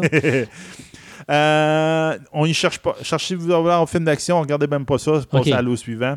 C'est plus une morale qu'il faut jamais euh, laisser aller vos rêves quand on ne sait jamais ce qui peut arriver, qu'est-ce qui peut se concrétiser, de même. Donc, c'est une belle histoire, de même de 4 minutes. Ça vaut la peine, ça peut J'imagine l'histoire, le gars s'en va sur Mars et il se dit Dans mon enfant, j'ai toujours rêvé de me faire ramasser par un météore. Paf Paf Voilà. Genre. Fin du film. Euh, in the Gap. In the Gap, c'est un film d'environ 5 minutes parce que malheureusement, le compteur ne marche pas sur le lien vidéo que je vous ai Oh. envoyé. Donc, OK. euh, je l'évalue à peu près à 5 minutes. OK? C'est bien fait. C'est une femme qui se réveille blessée dans une salle avec plein de méga ordinateurs. Ça, les méga ordinateurs avec les bobines, là? Ouais, ouais, ouais. Bon, c'est ça. Une vieille salle d'ordinateur. Les bons ordinateurs des années 60-70. Sur un mur, au-dessus d'une porte, il y a un décompte. En train de- il est en train de descendre. Il est à 9 minutes, puis il est en train de descendre. Veux-tu m'expliquer c'est quoi la fixation du décompte avec les fan films?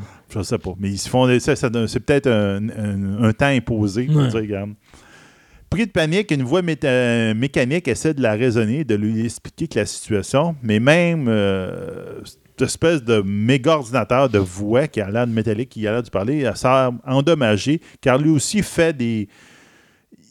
Il revire dans le passé, puis il compte euh, des affaires, il fait vivre à la femme des, affaires du passé, mais des fois il revient dans le présent, puis tout. Donc, c'est lui aussi il est magané. Ce mix étrange est un, je te dirais, un mélange entre Black Mirror et l'épisode de robot avec des emojis dans Doctor Who. Pour ceux qui l'avaient vu. Parce que le- il y a un robot avec carrément des emojis dans la face. Euh, ce film suisse est dirigé et écrit par M. Albin Gassel et en mettant en vedette l'actrice euh, Lo Poppy. Euh, L'histoire est bien faite et à la fois fascinante et confuse. Je recommande de l'écouter une deuxième fois pour mieux la comprendre. Une fois que tu as vu le punch de l'histoire, tu dis OK, on va recommencer puis on va voir un peu. À 5 minutes, quelque chose, c'est quand même pas si Pas il a été mis en nomination dans plusieurs festivals en 2017. Hmm. Donc, c'est quand même. ils ont des beaux décors puis ils ont fait une belle histoire. Ça, c'est pas vraiment des fan-films, mais c'est extrêmement intéressant. Hack Smith Industry, Make It Real. Donc, c'est un site web que je vais vous donner. Leur vidéo, en général, c'est 15 minutes et plus. OK? Donc, Mais c'est tu un dis que c'est pas des fan films. c'est pas des fan-films. Tu vois, là.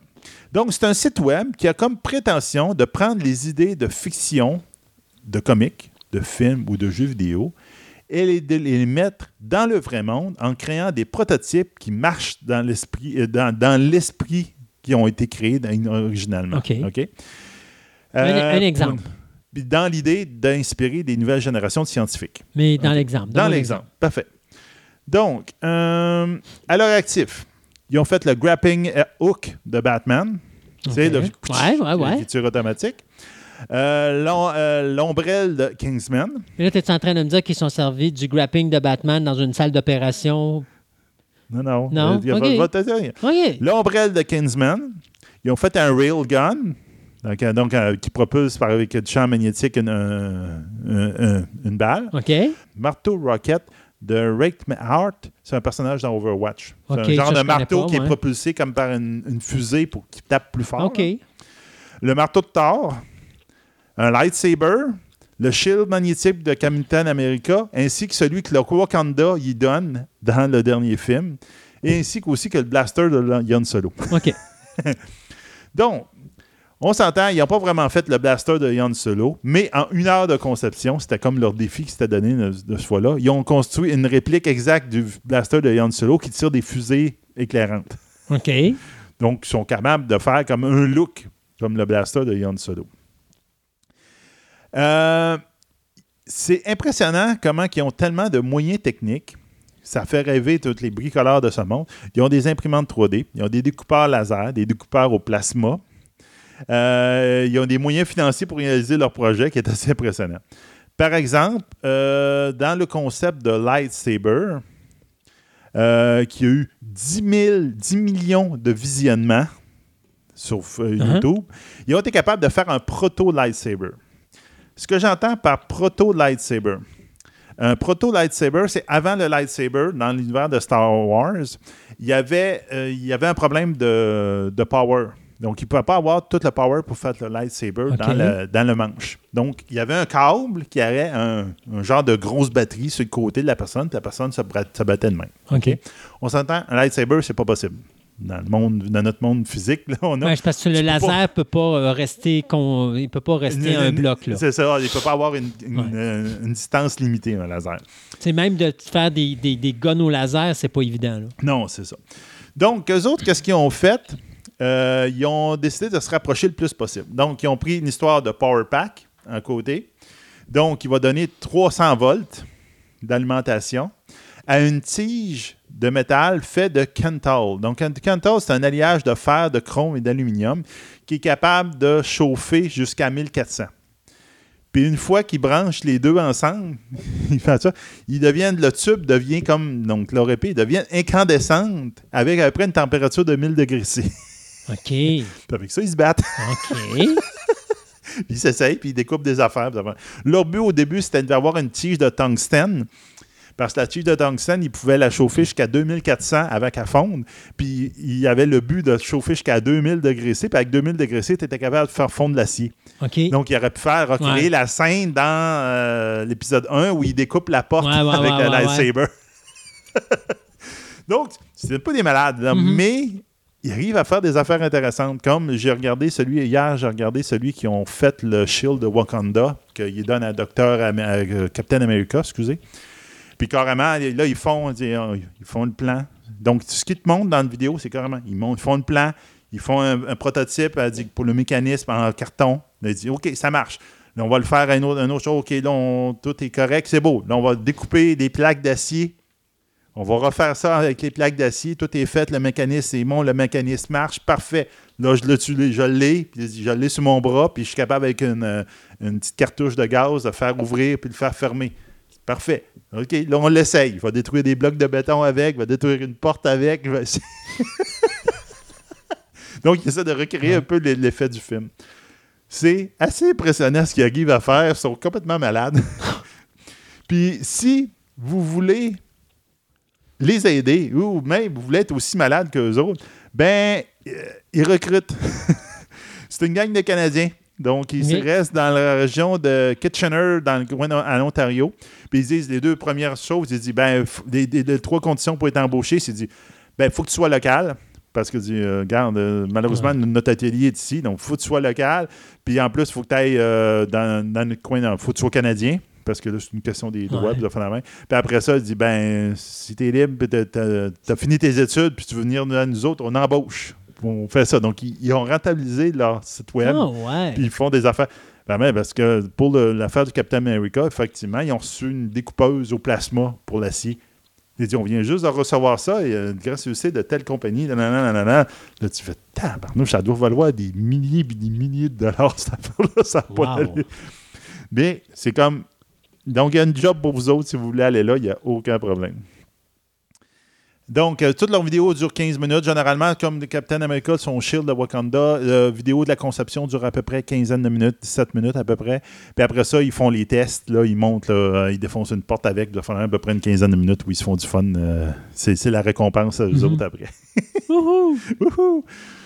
Donc, euh, Le Seigneur de l'ombre, un film 1h41. Wow! Je suis tombé par hasard dessus, justement en regardant à Ken Smith Industries. Parce qu'à date, moi, je te dirais, le fan film que j'ai vu le plus long, c'est celui-là du, euh, de l'équipe de jeunes que ça leur a pris, euh, je me rappelle plus combien d'années, pour reproduire de A à Z Raiders of the Lost Ark, Oui, euh, qui dure deux heures, hein, deux heures finalement. là. Ça, ça dure la durée de Raiders of the Lost Ark. Mais qu'ils ont commencé, ils étaient ados, puis ils ont fini, ils étaient adultes. C'est Puis le gars a mis sa job en jeu pour pouvoir finir son film parce qu'il restait une séquence à faire. C'était celle où on faisait sauter l'avion. là. Si tu n'as jamais vu ce film-là, il y a un film, un documentaire là-dessus. là, ça vaut vraiment la peine. On On va essayer de le retrouver, puis Ouais. je vais- on en reparlera un moment donné, puis on... euh, C'est délirant ce que ces gars-là ont fait. là. Ça n'a pas de sens. C'est- horrible parce que, écoutez, vous parlez de films qu'ils ont commencé à tourner, ils étaient en cassette vidéo VHS. Là. Puis à un moment donné, tu vois les séquences du film, puis tu vois que ça ne tient pas de bout parce que l'évolution, tu sais, ils sont ados là, quand tu commences le film, puis à la fin, ils sont tous adultes là, dans la 30-quarantaine. là. Mais tu sais, c'est quand même. Puis à l'époque, ils tournaient en, en V- en VHS, là, à la fin, ils tournaient en numérique. Tu tu pas du tout la même qualité. Puis, si je me trompe pas, je pense que même Spielberg les a aidés pour, finan- pour financer Finaliser. ou au moins finaliser, trouver les accessoires qu'ils avaient besoin pour faire la fin du film. Mais ils ont reproduit le film de A à Z de Raiders of the Lost Ark. Totalement délirant. Donc, Les Seigneurs de l'ombre, euh, c'est un film français Ouais. fait par M. John Lyde.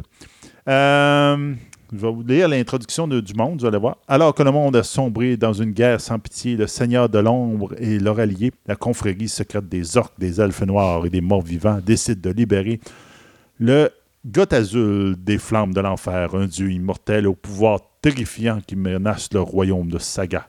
Pour éviter la destruction totale, les humains créent l'ordre, une alliance avec elfes et nains, et se préparent à l'ultime bataille pour sauver le monde de Saga. Est-ce que c'est euh, le producteur exécutif serait John Lang? Ouais. Oui? John Lang. Damn! J'étais dedans! Ouais? Oh! Donjon de Nightbuck? Hein? Le donjon de Nightbuck, c'est pas ça? Non, non, non, non, non. Ok. non. C'est pas John Lang. Lang, c'est ça que je dis, John Lang. C'est John Lyde. Ah, OK. Non, j'étais pas loin. Non, j'étais pas loin. OK. C'est pas loin. Dieu. Donc, c'est ça, c'est.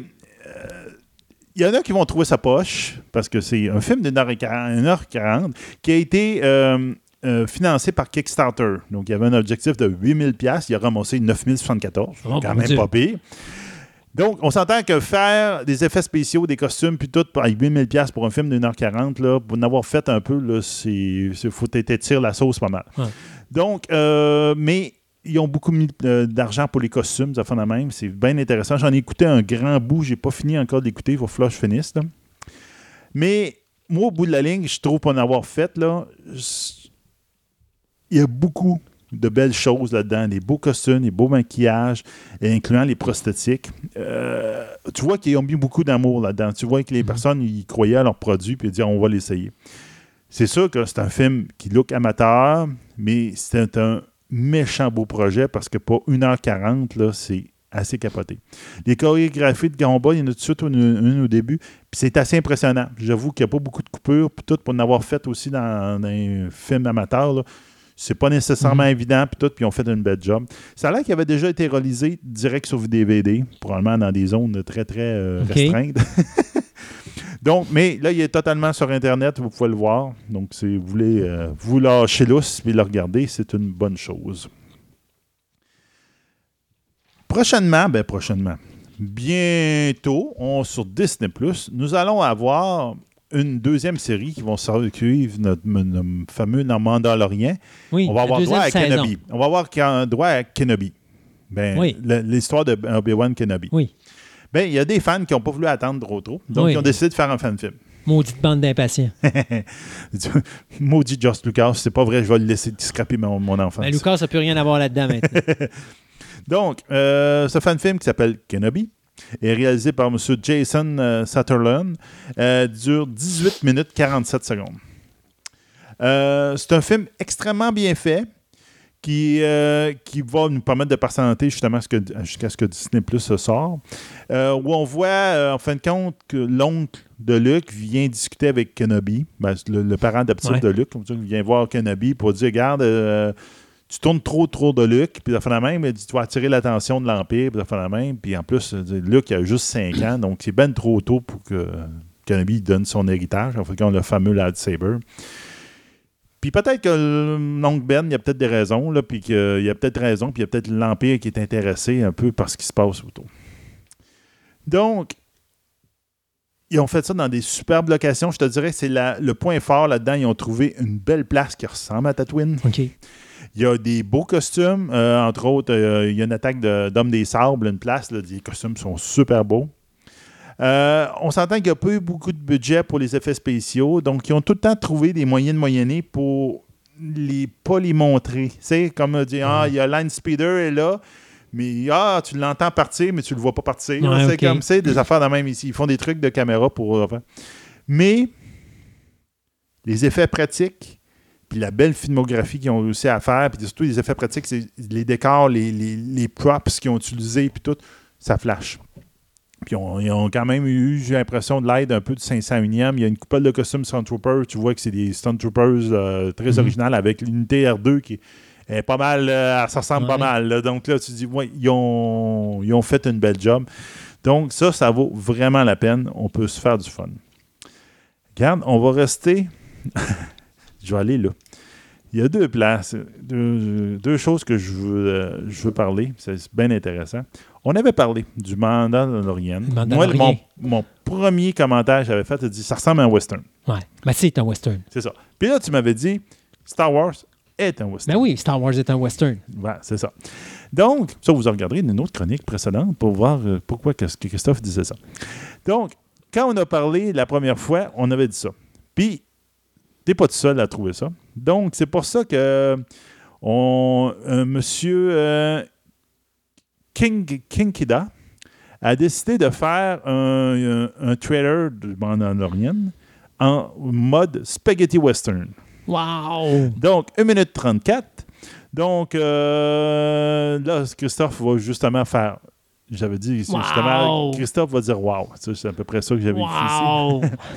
Donc, on va avoir du Sergio Leone mixé avec Mandalorian. Ben ouais. Donc, euh, c'est comme avec la musique de Ecstasy of Gold. Prends Star Wars, là, OK? Oui. Prends Star Wars. Puis enlève les épées laser, enlève les, vaisseaux spatiaux, là, puis mets ça dans, l'époque de Western, puis ça marche. Ben oui, c'est un Western. Puis Mandalorian est encore Moi, ben plus oui, là-dedans, encore plus là-dedans. Donc, là, il y en a un ici que je vais. C'est vraiment intéressant. C'est le... un channel sur YouTube, je me rappelle bien, qui s'appelle College Humor. College, Donc, College Humor. Donc, euh, l'humour collégien. Ah, comme, enfin, ils font plein de, de petites vidéos, de jokes, puis ça fait Ils ont fait un, qui s'appelle. Mais c'est coup, j'en ai vu un, qui s'appelle Troopers, avec un S. Puis l'épisode en question s'appelait Laser, Laser Sword. Laser Sword, donc un épée laser. Oui, c'est ça. Donc, on voit des Stone Troopers, OK? Mais des Stone Troopers, puis un Dark Vader là-dedans qu'on voit, mais attendez-vous pas d'avoir des beaux costumes. OK. OK? C'est pas l'objectif. C'est à, peine s'il n'y a pas un plat blanc sur la tête avec deux trous pour faire... Il n'y a pas 9000 pièces. Non, c'est ça. C'est comme ils sont, cute, mais c'est pas, euh, c'est pas euh, photographique ressemblance ben avec Star Wars. Oubliez ça. Ça peut pas battre un, film. J'ai vu à un moment donné un documentaire qui s'appelait The People versus George Lucas. Et dans ce documentaire-là, à un moment donné, on montre des fan-films. Il y a un fan-film, tu as un gars qui est assis devant sa bibliothèque dans sa chambre à coucher, puis que là, il est en train de raconter, de, réciter la, euh, le texte de Han Solo au moment où euh, Chewbacca est, en, il est fâché parce que R2 a ramassé un, pion, puis que là, Han Solo dit à C3PO euh, Tu veux pas que le Wookiee arrache tes. Un Wookiee arrache pas les bras et tout ça. Et là, tu as le même gars qui est filmé dans l'autre côté de sa chambre où il s'est mis avec des, espèces de de ruban en, en jaune. Puis il fait ses trois PO. mais... spirales de poil. Oui, c'est ça. c'est horrible. C'est horrible. Mais bon, c'est ça le fan film, c'est le plaisir. Quand t'as pas 9000 dollars qui t'est donné dans tu un. ce que tu peux. C'est ça, tu fais ce que tu peux. J'ai 36 pièces. Hein? C'est comme Fantastica. Fantastica, on n'a pas d'argent, mais on vous donne quand même ce qu'on peut vous donner. C'est ça. Donc, euh, dans cet épisode-là, on voit les, les fameux, il y a trois troopers, puis les trois troopers, ben, ils ont encore manqué leur coup. T'as pas besoin de savoir c'est quoi qui ont manqué leur coup. Ils ont manqué leur coup sur quelque chose. Et Dark Vader en a plein son casque, c'est le cas de dire. Il va les punir à la mesure de leurs échecs. Bon. il a décidé de ça. Ouais. Ben, s'il arrive à comprendre les instructions de, son, de sa toute nouvelle Laser Sword qu'il vient de recevoir par la poste, puis que les instructions sont pas claires, puis euh, il est pas capable de battery faire... not include. Okay. Battery not include. Fait que Darth Vader est pas capable de faire marcher son épée laser. Puis là, les troopers l'aident à comprendre les instructions de son épée laser pour les punir. Donc, il, même ça, il dit Ah, les batteries sont pas incluses. Body, là, il se tire une, une brallonge, puis il branche sa prise de courant dans le mur. On comprend rapidement que c'est une comédie, ben ça, n'a pas besoin de savoir ça. Ils ont fait pas mal d'efforts. Ils ont, ils ont fait quand même beaucoup d'efforts pour les costumes, mais même on dit que ça ressemble pas partout à des Troopers. Tu devines que c'est des Troopers. Euh, c'est un petit film sans trop de prétention. Tu es en train de me dire que sourire. tu me fais-tu penser que les Troopers ressemblent plus à Léa Organa avec sa robe blanche que autre chose là? Ah. Mais euh, c'est 2 minutes 43 cet épisode-là. Mais en cherchant ça, puis en voulant plus d'informations, je me suis rendu compte que sur euh, YouTube, vous avez la totalité de tous les épisodes de Troopers mis bout à bout qui donnent 49 minutes de film. OK. Donc, vous allez voir là. Puis on va-tu comprendre pourquoi que les Stormtroopers ont manqué leur shot? J'ai pas tout écouté encore, ah, 49 minutes. J'ai juste avant d'arriver ici, quasiment que je l'ai vu. Là, j'ai fait OK, mais là, tu vois, quand il y en a deux à une console. Puis là, il dit Hein? La petite lumière, là, es-tu supposé être allumée? Il dit Oh, oups! Puis ils s'en vont à la, la, la, la, la, la cellule de la princesse Léa. il dit Ah, vous êtes encore là? Il dit Pourquoi? Je ne peux pas me sauver. Il y a un Force Shield. Oui, oui, il y a encore le Force Shield, est encore actif. Là, il dit, là, il dit Hmm, d'habitude, il fait du bruit. Puis là, t'entends un des deux troupes fait Hmm. hmm. Oh. Il dit, hein? Si-tu le, le Force Shield, viens-tu prendre un, un, un, un, respire? Uh-huh. reprendre ça au souffle. Aïe, aïe, aïe, aïe, aïe. Donc, c'est drôle, c'est épais, mais Mhm. bon, regarde, je pense que ça fait une belle épaissitude. euh, vous allez rire longtemps, puis vous allez vous faire beaucoup de fun. On va se bidonner. Vous allez vous bidonner, mais solide. Je pense qu'on a le temps d'une dernière. Ah ouais, hein? non, une dernière. Ouais, une dernière. On parle souvent de Dust, parce que c'est une des compagnies qui fait beaucoup, beaucoup de choses. On a commencé avec Dust, puis on va finir dans le Non, Dust. je ne finirai pas avec Dust. OK. Mais J'allais dire, on a commencé dans la c'est poussière. que j'ai trouvé un équivalent pour toi. Hein? Oui. Ah, tu es en Il y a train de un dire, ah, là, tu aimes juste les films d'horreur, fait qu'on va te parler d'un film d'horreur. oui! Ben, il te le dit bien. Euh, Non, ben un qui va être spécialement pour toi, donc les films d'horreur. Il y a En une passant, compagnie. là, il y a une, tu- non, il y a une tu, fais- compagnie. tu me fais passer pour un, un, un être cruel. J'aime pas juste les films d'horreur, j'aime tout le type de cinéma. Il y a juste le film 3X que j'aime pas, mais j'aime tout le cinéma. Fait que oui, j'aime préférence sur le drame fantastique puis le film d'horreur, mais j'aime pas juste le film d'horreur. Pas juste, mais bon. Ah! Donc, il y a une compagnie qui s'appelle Alter, qui est comme l'équivalent de DOS, mais eux autres, ils, ont- ils se- ils se spécialisent plus dans les films d'horreur. OK. Donc, là, je te dirais que dans les prochains temps, à un moment donné, là, j'ai dit, Ouh, je vais en sortir quelques-uns d'eux autres. Il y en a des, vraiment des beaux. Va checker bien ça, il va dire, je vais te faire plaisir, Christophe. Ouais, c'est ça. Regarde, ça, c'est pour toi, Christophe. Ah, je te dis. Donc, euh, le, celui que je vais vous parler aujourd'hui, c'est il dure, il dure 7 minutes 6. OK. Il s'appelle Special Day. Donc, Émilie vient juste d'avoir 18 ans et sa famille la félicite dans un- pour cette grande étape dans sa vie. Puis en plus, ils font un genre de petit party, on souffle les chandelles. même. So, mais euh, Émilie ne semble pas aussi enthousiaste qu'eux. Il dit, c'est comme si dit, tout le monde était plus content que elle. Elle, elle a 18 ans, elle est contente. là, Ouais, mais ouais, c'est comme tout le monde est trop happy pour elle. Peut-être qu'ils attendent trop d'elle. Je sais pas, ils ont peut-être des peut-être attentes. que c'est simplement parce qu'ils disent maintenant qu'à 18 ans, elle va vouloir sacrer le camp de la maison, puis. euh, Mais non? c'est peut-être aussi que la- sa famille vont y révéler. Ils sont contents qu'ils vont finalement pouvoir leur révéler le secret de sa famille, T'as pas 18 ans, t'en as 17, on t'a. qui sont tout le temps révélés à la majorité de chacun des membres. Bon. Puis, il arrive. Oui, il arrive. Donc, dirigé par Tel Gray Evans, ce film euh, est fait sous la bannière de Alter. Comme ça. Donc, euh, c'est bien fait. C'est un beau suspense. Dans ce cas-là, c'est une histoire, effectivement, on s'entend horreur, fantastique, genre la main. C'est bon. Euh, J'avoue que j'en ai écouté quelques-uns d'eux autres. là. Je pense qu'on on va se faire du fun avec eux autres. Alors, on va faire une chronique alter. Bon, pas tout juste ça, là, mais on va en glisser un peu comme les Dust. Je vais en glisser une fois de Oh, temps en oh, temps. là. encore, tu peux faire une chronique alter. Ah, on peut aussi. Tu sais, on va faire création web alter. Alter ou création web Dust. Dust.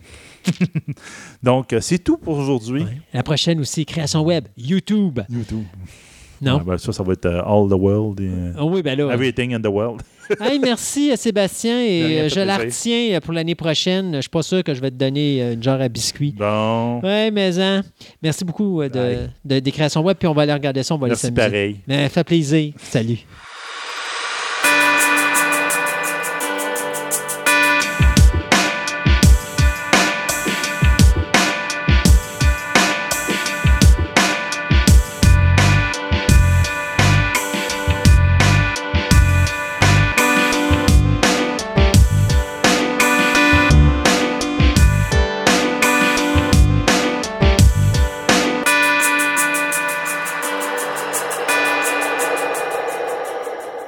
Devant moi présentement le cofondateur du Festival Nadeshkon de Québec, Monsieur Maxime Girard. Bonjour Maxime, Bonjour Christophe. comment ça va? Je vais très bien. Oui. On va parler de l'événement, mais avant, ça m'intéresse de parler de Maxime. Savoir, Maxime, qu'est-ce qu'il fait dans la vie qui l'a amené à devenir un cofondateur d'un événement qui touche le manga, l'animé japonais, enfin tout ce qui a rapport avec le Japon? Mes 15-16 ans. Ma 15-16 famille, ans? ça Ouais. allait moins bien. OK. Euh, mon grand-père venait de décéder.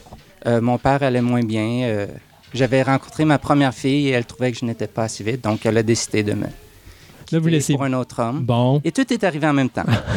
Mais en même temps, j'ai eu un ordinateur en 2001 qui avait Internet haute vitesse. OK. Et sa télévision, sur Fox TV, il y avait Vision of Escaflowne qui jouait. Et ils ont coupé à mi-saison parce qu'ils ont trouvé que c'était pas ça à leur goût. Donc, je me suis euh, dévoué à l'Internet pour trouver qu'est-ce qui n'était plus du tout accessible à moi sur la télévision. J'ai commencé à écouter des dessins animés japonais. 350 séries plus tard, une convention en 2007 à Baltimore, Maryland, par mes propres moyens, tout seul, avec cinq étrangers, très peu de mangas puis d'animés que je connaissais à peine la connaissance en dehors de mon sous-sol. Je voyais 40 000 très peu, des passionnés, des gens qui venaient de partout dans le monde, qui étaient passionnés pour la même chose, donc il n'y avait pas de, de désaccord ou de chicane ou de langue ou de barrière. Tout le monde était passionné du même sujet et était en amour sur le même sujet. Donc tout le monde grandissait ensemble et j'ai trouvé que c'était quelque chose de magnifique. Fait qu'on tripait à ce moment-là manga animé. Animé, manga, jeux vidéo et peu à peu, j'ai commencé à lire des romans comme sur Miyamoto Musashi, La parfaite lumière et la pierre et le sabre, des livres touristiques. Euh, et peu à peu, j'ai découvert qu'il y avait des événements sur le Japon à Québec, mais ça a pris 2008, sept années plus tard après ma découverte sur l'Internet. Euh, j'ai peu à peu découvert le Club Animé Québec à l'Université Laval après m'être pris en main et retourné à l'université. Et avec l'aide de beaucoup de pas- jeunes passionnés, qui étaient 5-6 ans plus jeunes que moi, on a décidé de faire un projet qu'on n'avait jamais fait avant. On a décidé de créer un événement. Et personne ne savait comment créer un événement. OK. Dans on le a groupe? fait un événement qui s'est appelé le Festival Nadeshikon en 2011. Mon Dieu, ça fait quand même huit ans? Oui. Ça fait longtemps. Donc, euh, le Festival Nadeshikon a commencé avec des étudiants à l'Université Laval. Il y avait des invités tels que Oshifuru, un groupe euh, J-Rock qui venait de Toronto. Euh, il y a La Mascarade, un concours de costumes qui est très populaire international. Euh, il y a des spectacles, dont la culture euh, traditionnelle et folklorique, la cérémonie du thé avec Amitié Québec-Japon, avec Komachi Montréal, la danse folklorique avec Kayo Yasuhara. C'est des personnes qui ont aidé à démarrer le projet. Ça et aussi la mode. En 2010, le défilé de mode qu'il y avait à notre événement, quand ça s'appelait Convention culturelle japonaise, c'est ce qui a attiré initialement les gens à notre projet, 250 festivaliers, qui venaient principalement pour le défilé, pour le Gothic Lolita, pour le Cyber, pour euh, la- un peu euh, Une genre de compétition de cosplay. Même pas. Ça, c'était juste un défilé de mode. OK. C'était des gens qui ont fait une affiche et qui ont fait de la publicité pour leur événement. Et ça l'a fait venir des gens à notre événement qui était entièrement gratuit cette année-là. On avait des sushis commandités euh, euh, par euh, L'œil du dragon, qui existe encore aujourd'hui avec Eric Miller. Et ça a commencé comme ça. Il y avait des conférences, des ateliers. Et on courait à droite puis à gauche. Et euh, on avait aussi des personnes qui sont venues nous aider, entre autres, euh, dont euh, Julien Matern, qui observait avec sa gang. Et peu à peu, l'événement a grandi. Là, on a des invités de conna- reconnaissance internationale comme Aya Hirano, qui était la voix de Haruhi Suzumiya, du dessin animé japonais fort connu des années 2006 en montant. Mhm. Euh, on avait euh, euh, Mika Kobayashi qui a fait l'introduction, euh, ben, certaines chansons de Kill la Kill et de Attack on Titan, des quand même des séries assez Oui. connues aujourd'hui. Et on essaye toujours à chaque année d'avoir un différent aspect de la culture japonaise, comme on avait le Rakugo il y a une ou deux années avec Martin Savard qui va faire une présentation ici aujourd'hui à la librairie Morancy. Et on essaye de se renouveler à chaque année. C'est certain que moi, depuis mai 2019, je ne suis pas officiellement partie du projet, mais je m'y intègre toujours à chaque année d'une manière comme une autre, comme bénévole, comme staff, ou quand il y a un trou à remplir. Moi, ma passion, simplement, c'est de m'impliquer dans tout ce qui touche le Japon. OK. Euh, Est-ce que c'est difficile de monter un événement comme ça parce qu'il faut probablement aller chercher des commanditaires, il faut aller chercher probablement des partenaires, des choses comme ça? Est-ce que c'est quelque chose de complexe ou euh, il y a vraiment une chimie qui se fait assez facilement qui fait que les gens veulent aider et participer à l'événement? Il y a énormément d'amour pour le projet. Ça a beaucoup été un petit groupe au début qui a démarré le projet. Il y a certains d'entre eux qui le sont encore là.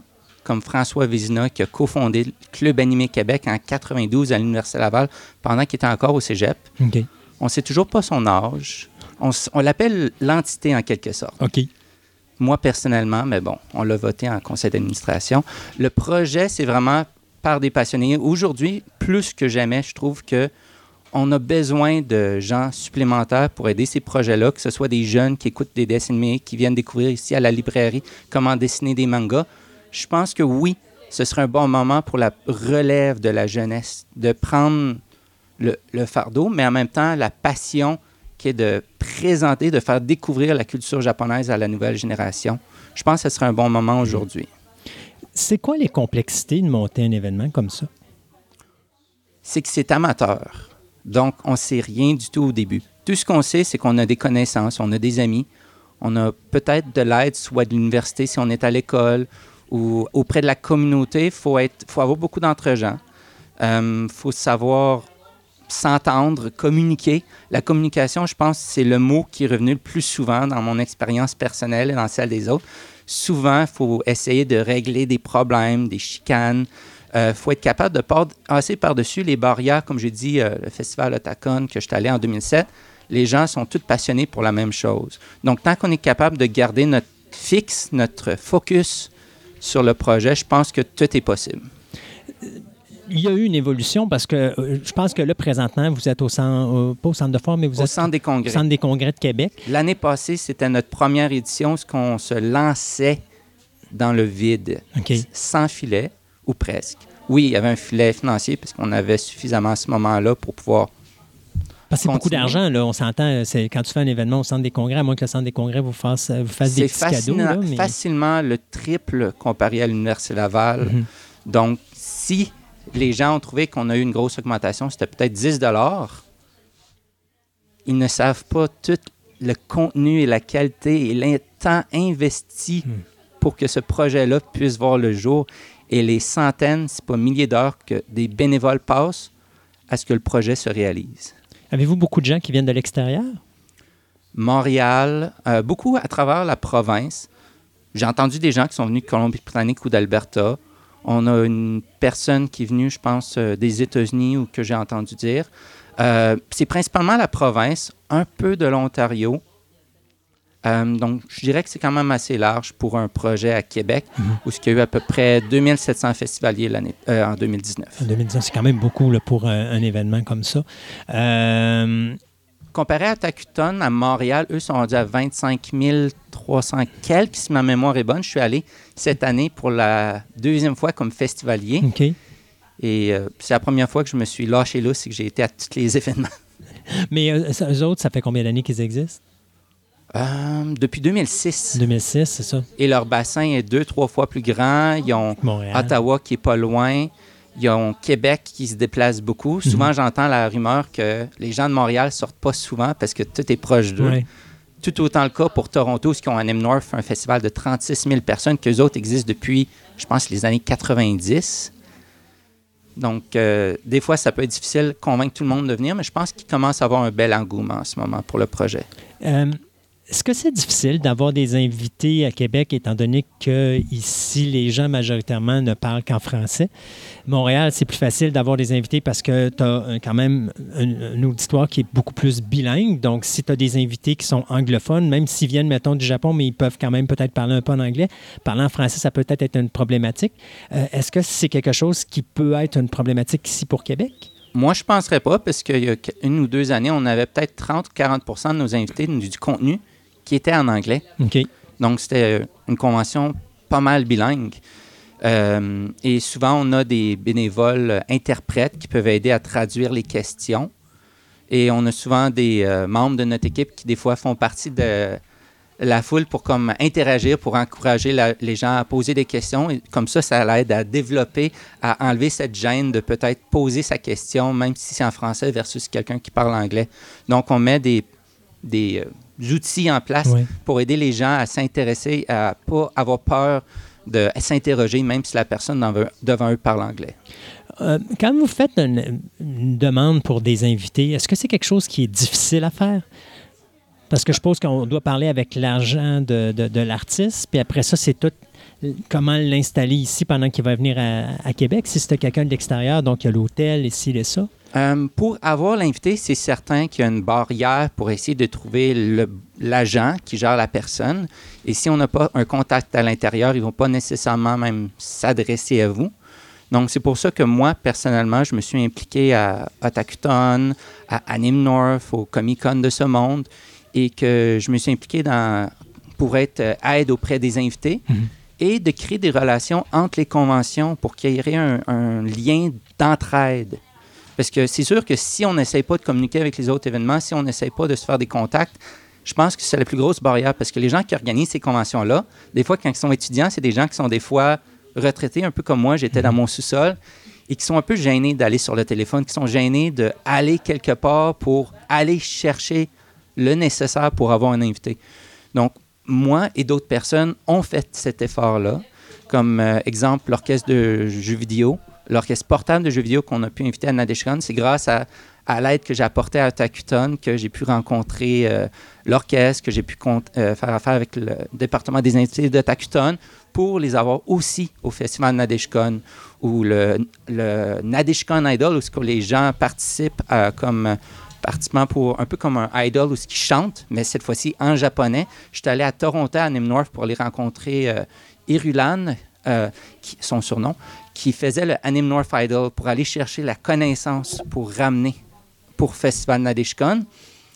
Et euh, juste pour donner une anecdote, Anime North Idol, un de leurs premiers concours pour chant japonais, le gagnant à la première édition, je crois, avait été recruté au Japon pour chanter au Japon comme artiste et comme travail professionnel.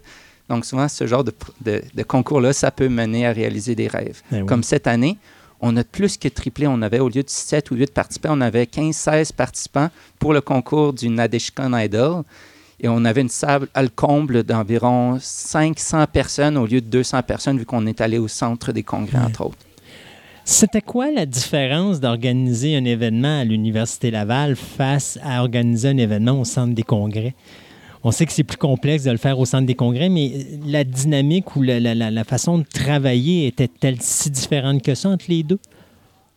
Année après année après année, les personnes qui s'occupent des salles, qui s'occupent de la technique, qui s'occupent du son, peu à peu acquiert de l'expérience. C'est sûr que si on commence suite, oh, on n'a jamais fait de projet au, au centre des congrès, à moins qu'on ait étudié dans le domaine, on est perdu. Mhm. Mais euh, Benoît Pierre Gay, la personne qui s'occupe de la technique de Nadeshkon depuis le début, euh, a peu à peu acquis de l'expérience, a eu des contacts chez Solotech, a eu de l'expérience pour euh, comment fonctionnait le son, les lumières.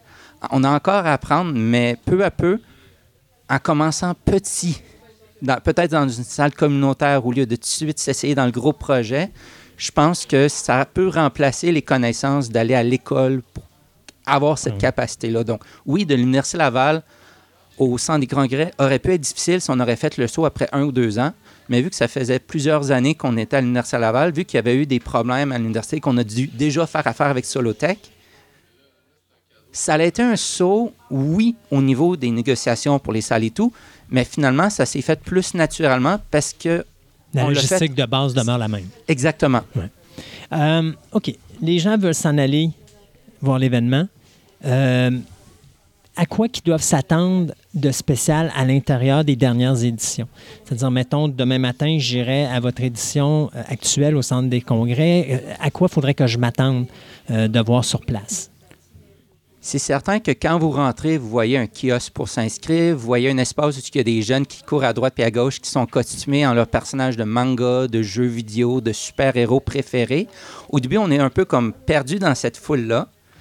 Euh, on a un endroit à l'accueil où il y a un kiosque d'information. Allez surtout vous présenter là immédiatement pour pouvoir avoir une petite idée. Il y a le programme, il y a une grande fiche où il y a toute la les locaux où ce que tout se déroule. Mhm. Une fois que vous avez votre programme en main ou votre application euh, sur votre mobile, là, vous vous asseyez peut-être 15-20 minutes, vous regardez les activités qui sont là et là, vous regardez ce qui pourrait vous intéresser, les conférences, les ateliers et éventuellement, vous allez voir un gros espace où c'est une salle marchande en quelque sorte, où ce que vous pouvez passer une demi-heure, une heure, deux heures à magasiner votre manga préféré, votre bijou préféré en lien avec la culture japonaise, votre yukata, votre vêtement d'inspiration, etc.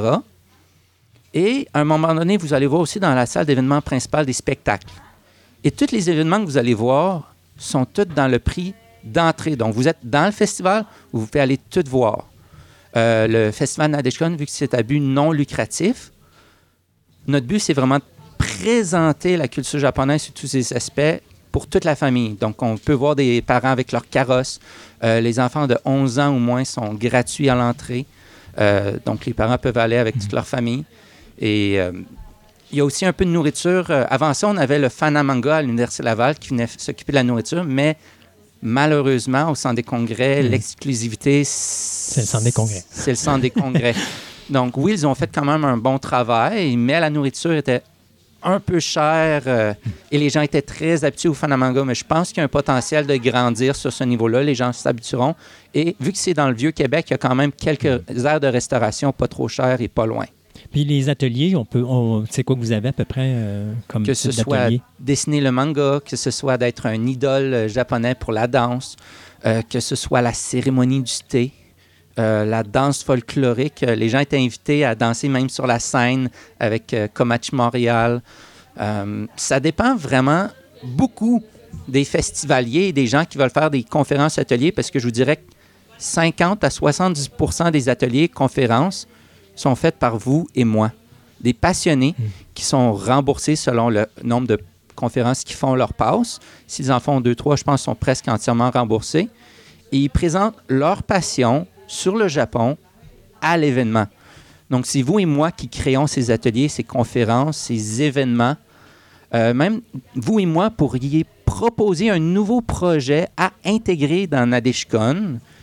Et si votre projet est suffisamment intéressant, nouveau et original, ça se peut que votre idée soit retenue et que votre événement devienne partie de Nadeshkon. Normalement, c'est un événement qui se passe dans les alentours de quoi, fin mars, début avril? Fin mars, début avril, comme la prochaine édition en 2020 sera du 3 au 5 avril. Et euh, si, mettons, les gens veulent avoir plus d'informations, ils peuvent aller à quel endroit? Sur www.nadeshkon.ca, N comme Nancy, A comme André, D comme Diane, E comme école, S comme Suzanne, H comme hippopotame, I comme igloo, C comme Caroline, O comme orange, N comme Nancy. Alors là, vous avez vraiment, vous n'avez pas de marge d'erreur possible. Exactement. Vous pouvez aussi aller voir sur notre Facebook qui est quand même assez populaire. Euh, il y a beaucoup d'activités qui sont promues.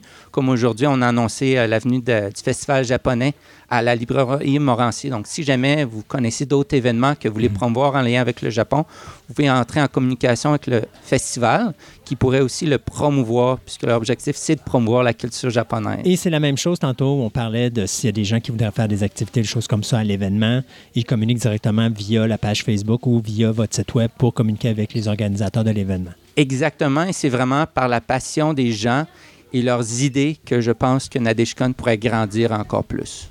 Maxime Girard, un gros merci d'avoir été avec nous à l'émission. Merci beaucoup, Christophe. Plaisir. Bye bye. Au revoir.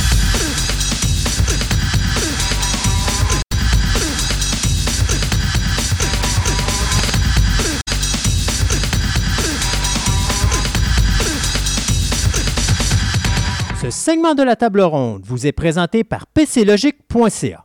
En affaires depuis 1996, PCLogic.ca offre un service des plus personnalisés pour résoudre tous vos problèmes en lien avec l'informatique. Dotés de connaissances toujours à la fine pointe, leurs experts sauront vous offrir des solutions adéquates et efficaces avec les meilleurs produits correspondant à vos besoins.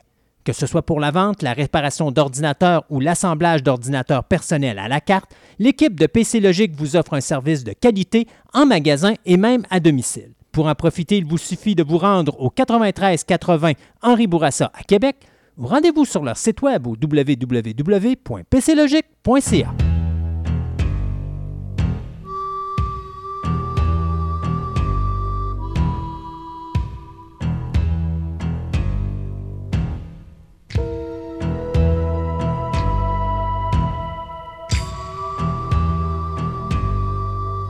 Et pour notre table ronde, on va parler de Game of Thrones, la finale. Pourquoi c'est un show euh, si oublié? Euh, Game of Thrones qui a quand même, euh, c'est un quoi? C'est une série qui a été créée en, moi si je me trompe, c'est en 2011.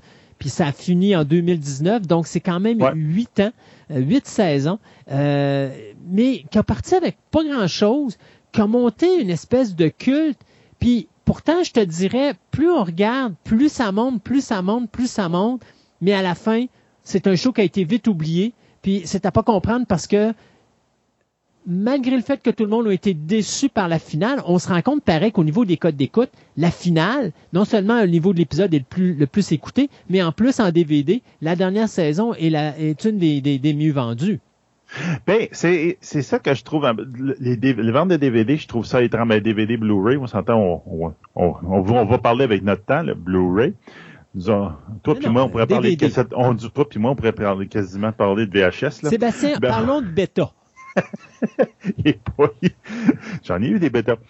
Donc, c'est ça, là, c'est, c'est euh, où le problème? Donc, on a souvent parlé comme quoi que dit, hey, avalez votre pilule, là, c'est pas votre vision, c'est la vision des auteurs. Donc, les auteurs, ils ont le droit de faire ce qu'ils veulent avec leur histoire. Puis si vous n'êtes pas content, ben changez de poste.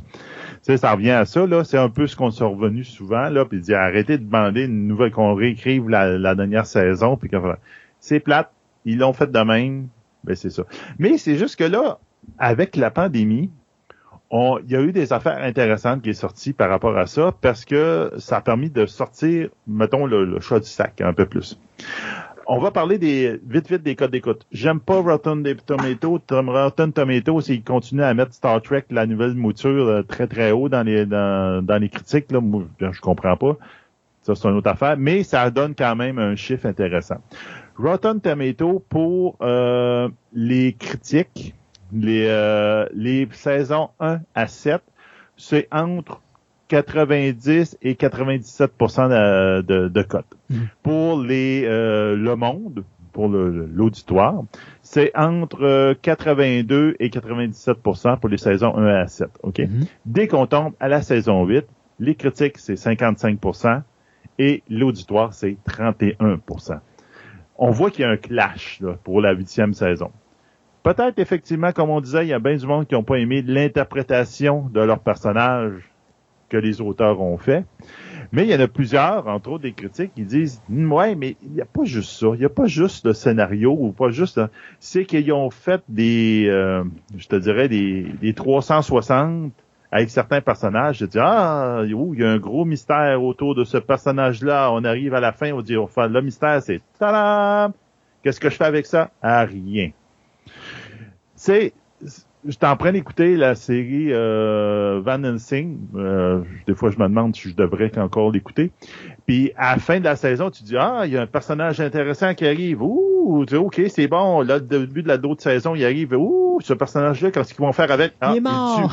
Et tu, tout de suite au premier épisode de l'autre saison. Après, tu fais ok, c'est quoi Je reset l'histoire. C'est comme, c'est c'est dans ce sens-là. C'est tu qui a dit j'ai euh, pas nécessairement, je suis pas content avec la manière comment ils ont amené le personnage. Ça, c'est l'histoire. De, de fait plutôt de construire quelque chose, puis là tu fais, ok, ça, on s'en va vers la droite, on s'en va vers la droite. À la dernière saison, on s'en va vers la gauche, là, puis gars, ouais, mais, euh, mais sais-tu, pourquoi tu m'as fait aller par là? Tu sais quoi le danger de choses comme ça? Bon, tu me parles que euh, justement Rotten Tomato, il est très beau et tout. Moi, je regarde les codes d'écoute. Les codes d'écoute vont en montant dans la huitième saison. Tu te dis, OK, si vraiment le show, le monde n'aimait pas ça, il l'écouterait. Le danger dans ce show-là, habituellement, c'est la chose suivante. Les gens qui aiment pas sont très verbomoteurs. Ils font savoir. Puis ceux qui aiment ça, ils disent rien. Fait que tes codes d'écoute, c'est pareil avec le corona présentement. On entend juste le fait que le monde qui chiale après les masques, ça, ça lui donne des, euh, des petits boutons sur la face, puis ça fait la même. Ouais. C'est sûr qu'il s'en fout, puis il dit, gars, moi, je le mets, puis c'est tout, puis ben, ça va C'est ça, mais anyway, on, va, on, va, on va au cinéma. Oui, eh ben, c'est le même phénomène. Euh, tu sais, as des codes d'écoute qui sont en hausse. Puis, à un moment donné, les gens qui aiment ça, ils vont pas nécessairement se battre pour dire qu'ils aiment ça. Ils aiment le show. Donc, qu'est-ce qu'ils font? Ils achètent le DVD. On regardait les chiffres des ventes DVD, là. Puis, on regardait la saison 7 qui était à 30, euh, quoi, 37 millions? 47. Non, non, ça, c'est la saison 8. La saison 7. Oh, 38. 38, OK. Puis, la saison 7 est montée à 47 millions. Il y a eu plus, la saison 8, pardon. Donc, il y a eu plus de DVD qui sont vendus de la dernière saison que la saison 7. Donc, oui. ça, ça parle pour moi.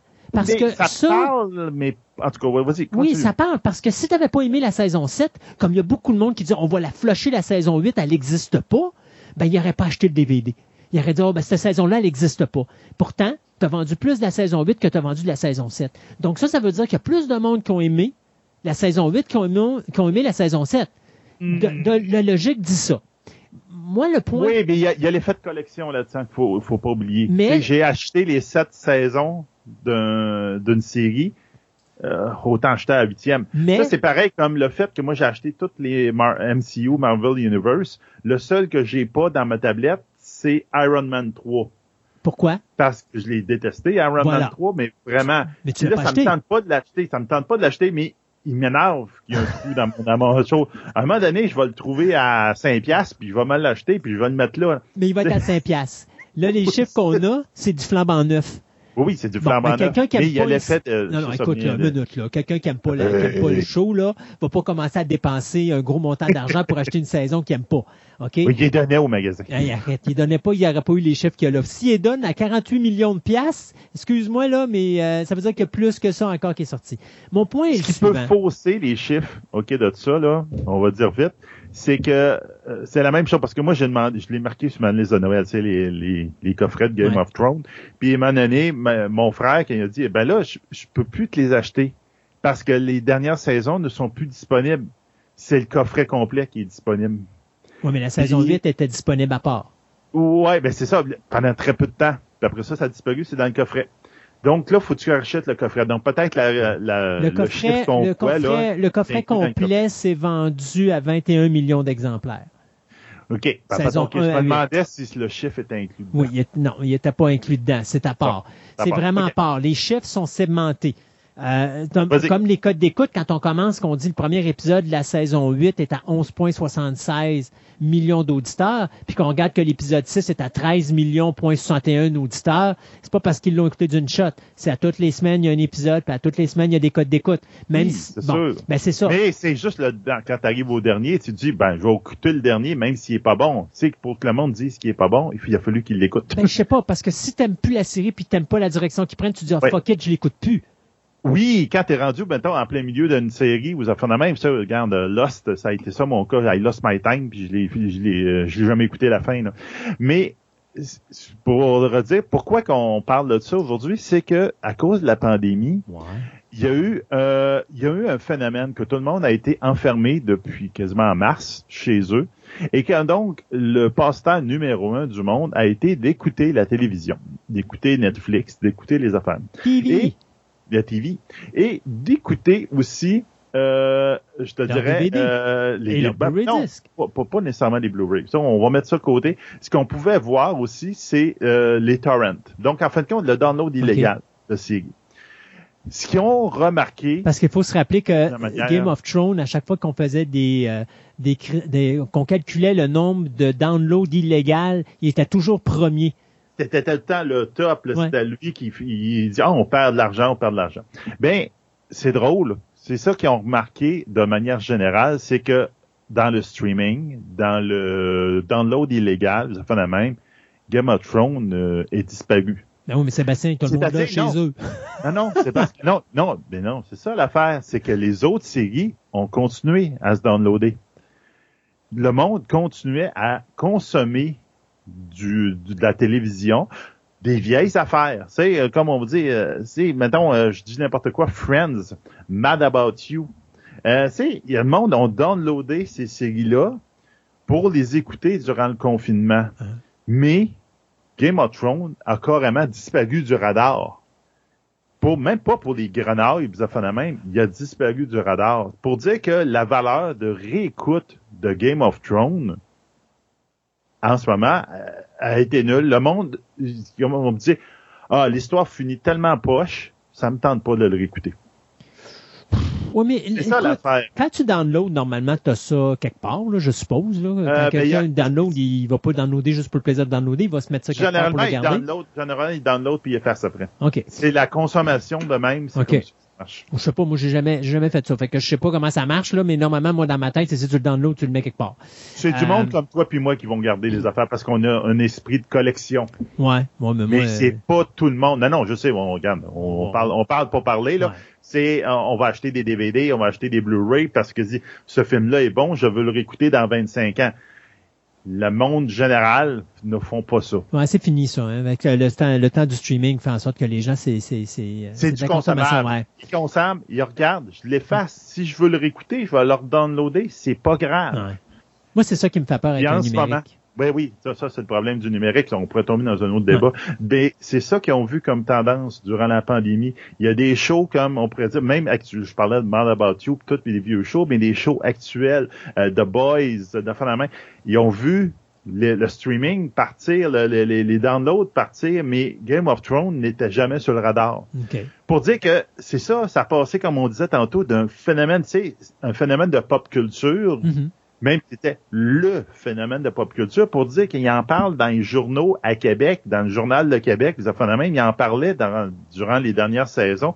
Puis il dit, hey, depuis quand tu parles d'un show américain qui, qui sort sur un, un poste payant à quelque part? C'est parce que c'est devenu tellement immense, tellement gros que faut que tu en parles, c'est de la nouvelle à un point que il n'y a plus personne qui en parle. Comme il disait, le monde, la, personne qui a fait l'article que j'ai lu, il dit, il a fait le recense, il a regardé, tu sais, les, Reddit de ce monde, les affaires de même, c'est carrément inexistant, alors que pendant la série, tout le monde faisait un buzz, les, YouTube, les Twitter de ce monde faisaient un gros buzz, puis à un le buzz, il a fait, fini, bye bye, on range ça dans un tiroir, on n'en parle plus jamais.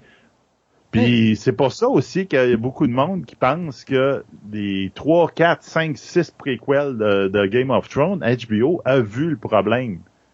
Puis ils ont fait wow, on peut ah, parce qu'au départ, Game of Thrones était HBO Max, c'était le number one en haut. Ils devaient ça, devaient faire toute leur, leur façade, puis ils devaient faire un, un univers à la Game of Thrones. Ça a dans les nues, puis là, on parle d'une série, puis encore là, c'est quand on n'en parle plus ben ben. Là, tu sais, il- il- on Mais ils ont laissé aller trop longtemps. Euh, je pense que là-dessus, Walking Dead, on dira qu'ils sont en train de brûler leur marché, mais au Oui. moins, ils gardent un intérêt continuel. Fait que tu l'oublies pas Walking Dead parce qu'il est toujours là. Là, ils en mettent trop, là, mais tu sais, tu t'entends que tu aurais pu finir un peu comme Star Trek faisait à l'époque. On, on est rendu à la quatrième, cinquième saison du show. Ben là, on sait qu'on arrête dans deux ans, on va repartir un nouveau show. Puis quand on va arriver à la troisième saison puis que notre show va mourir, ben là, l'autre show qui lui va être rendu à sa troisième saison va commencer à prendre de l'ampleur parce que tout le monde va l'avoir connu. Et c'est ce qu'il aurait dû faire peut-être faire avec Game of Thrones, c'est-à-dire juste laisser de quoi pour dire que ça continue puis ça serait peut-être resté aussi. là. Ben, peut-être. Mais en tout cas, en ce moment, c'est c'est le phénomène que le monde observe sur l'Internet. C'est c'est un peu ça. Donc, ça, ça confirme un peu l'impression que beaucoup de monde avait que oui, l'histoire n'a pas plu. Mais oui, les, comme on dit, on l'a dit très souvent, l'histoire, c'est pas de vos affaires, les écouteurs. C'est le gars qui compte, Oh. c'est le raconteur. C'est lui, c'est lui qui a le, c'est lui la Au propriété, c'est lui. C'est lui qui est le bout du crayon, c'est lui qui te compte une histoire. Si l'histoire te plaît pas, ben change de poste. Puis en ce moment, euh, on est rendu dans une époque, c'est facile de changer de poste. Ouais. Il n'y a pas rien que Radio-Canada puis TVA. C'est facile de changer n'importe où. Donc, mais il y a eu quelque chose de plus en arrière de ça. Puis moi, j'ai tout le temps eu l'impression, c'est c'est le phénomène que au départ, Game of Thrones suivait des livres. Puis à un moment donné, les gars sont partis tout seuls de leur bar pour Hey, faire ça. Mais le- Puis oui, On s'entend que l'auteur, est en arrière. Ouais, ça veut pas dire que l'auteur, qui a un auteur puis l'auteur, pour moi, le-. Puis l'auteur, pour moi, il a chicken shit parce qu'il l'a pas fini sa maudite histoire avant qu'il arrive à la fin parce qu'il avait peur justement que les fans y tombent dessus. Puis il a donné ça à des réalis- à des scénaristes qui ont fait exactement ce qu'ils devaient faire à l'origine. Puis que finalement, quand ils sont arrivés là, oh c'était pas ça mon histoire. Puis les scénaristes ont dit ben c'est parce que m'excuse, mais c'était ça, c'était comme ça que ça C'était ton finir. histoire. Ben, Ouais, ça. exactement. Mais enfin, Peut-être qu'il aurait travaillé autrement pour faire venir les personnages à la bonne place. Mais c'est ça. Ça, c'est, c'est, c'est- c'est toute l'habilité de quelqu'un Mm. qui écrit une histoire dans un livre versus quelqu'un qui est qui transpose à l'écran. Donc, faut que tu fasses des adaptations, faut que tu fasses des raccourcis. Malheureusement, c'est ça. Ton livre, il y a 1000 pages, tu peux pas faire six épisodes. série, six épisodes avec ça. C'est impossible. Ça va être le même problème que Amazon vont frapper avec Wheel of Times. Ah ça c'est sûr. Mais Sébastien, il faut que je t'arrête parce qu'on a déjà dépassé notre temps. Oui, c'est de ta hein, faute. hein. C'est Bon, c'est ça. de ma faute. Ben oui, Hey. ben regarde, c'est un sujet, c'est ça. Et je Ben trouve oui. ça intéressant comme sujet. Parce qu'il y a, c'est, c'est pas juste, on voit d'autres choses en arrière de ça, puis ça amène à plein de places Ah oui. qu'on peut voir. Donc, euh, c'est ça. Désolé. Hey, euh, juste rappeler au monde, dans la prochaine émission, c'est notre spécial Halloween Fest. Donc, on va parler des monstres de la Universal, une émission spéciale trois heures juste là-dessus. Et puis, on mettra la face de Sébastien pour montrer à quel point que la momie existe encore. Ben oui, ben moi, je vais faire les sons. Pendant que tu vas parler, je vais faire le son de la momie. C'est bon. c'est ça, parfait. Ça, bon. Je vais faire les, les bruitages dans l'épisode. Et on se dit à dans deux semaines pour une autre édition de Fantastica. Fantastica.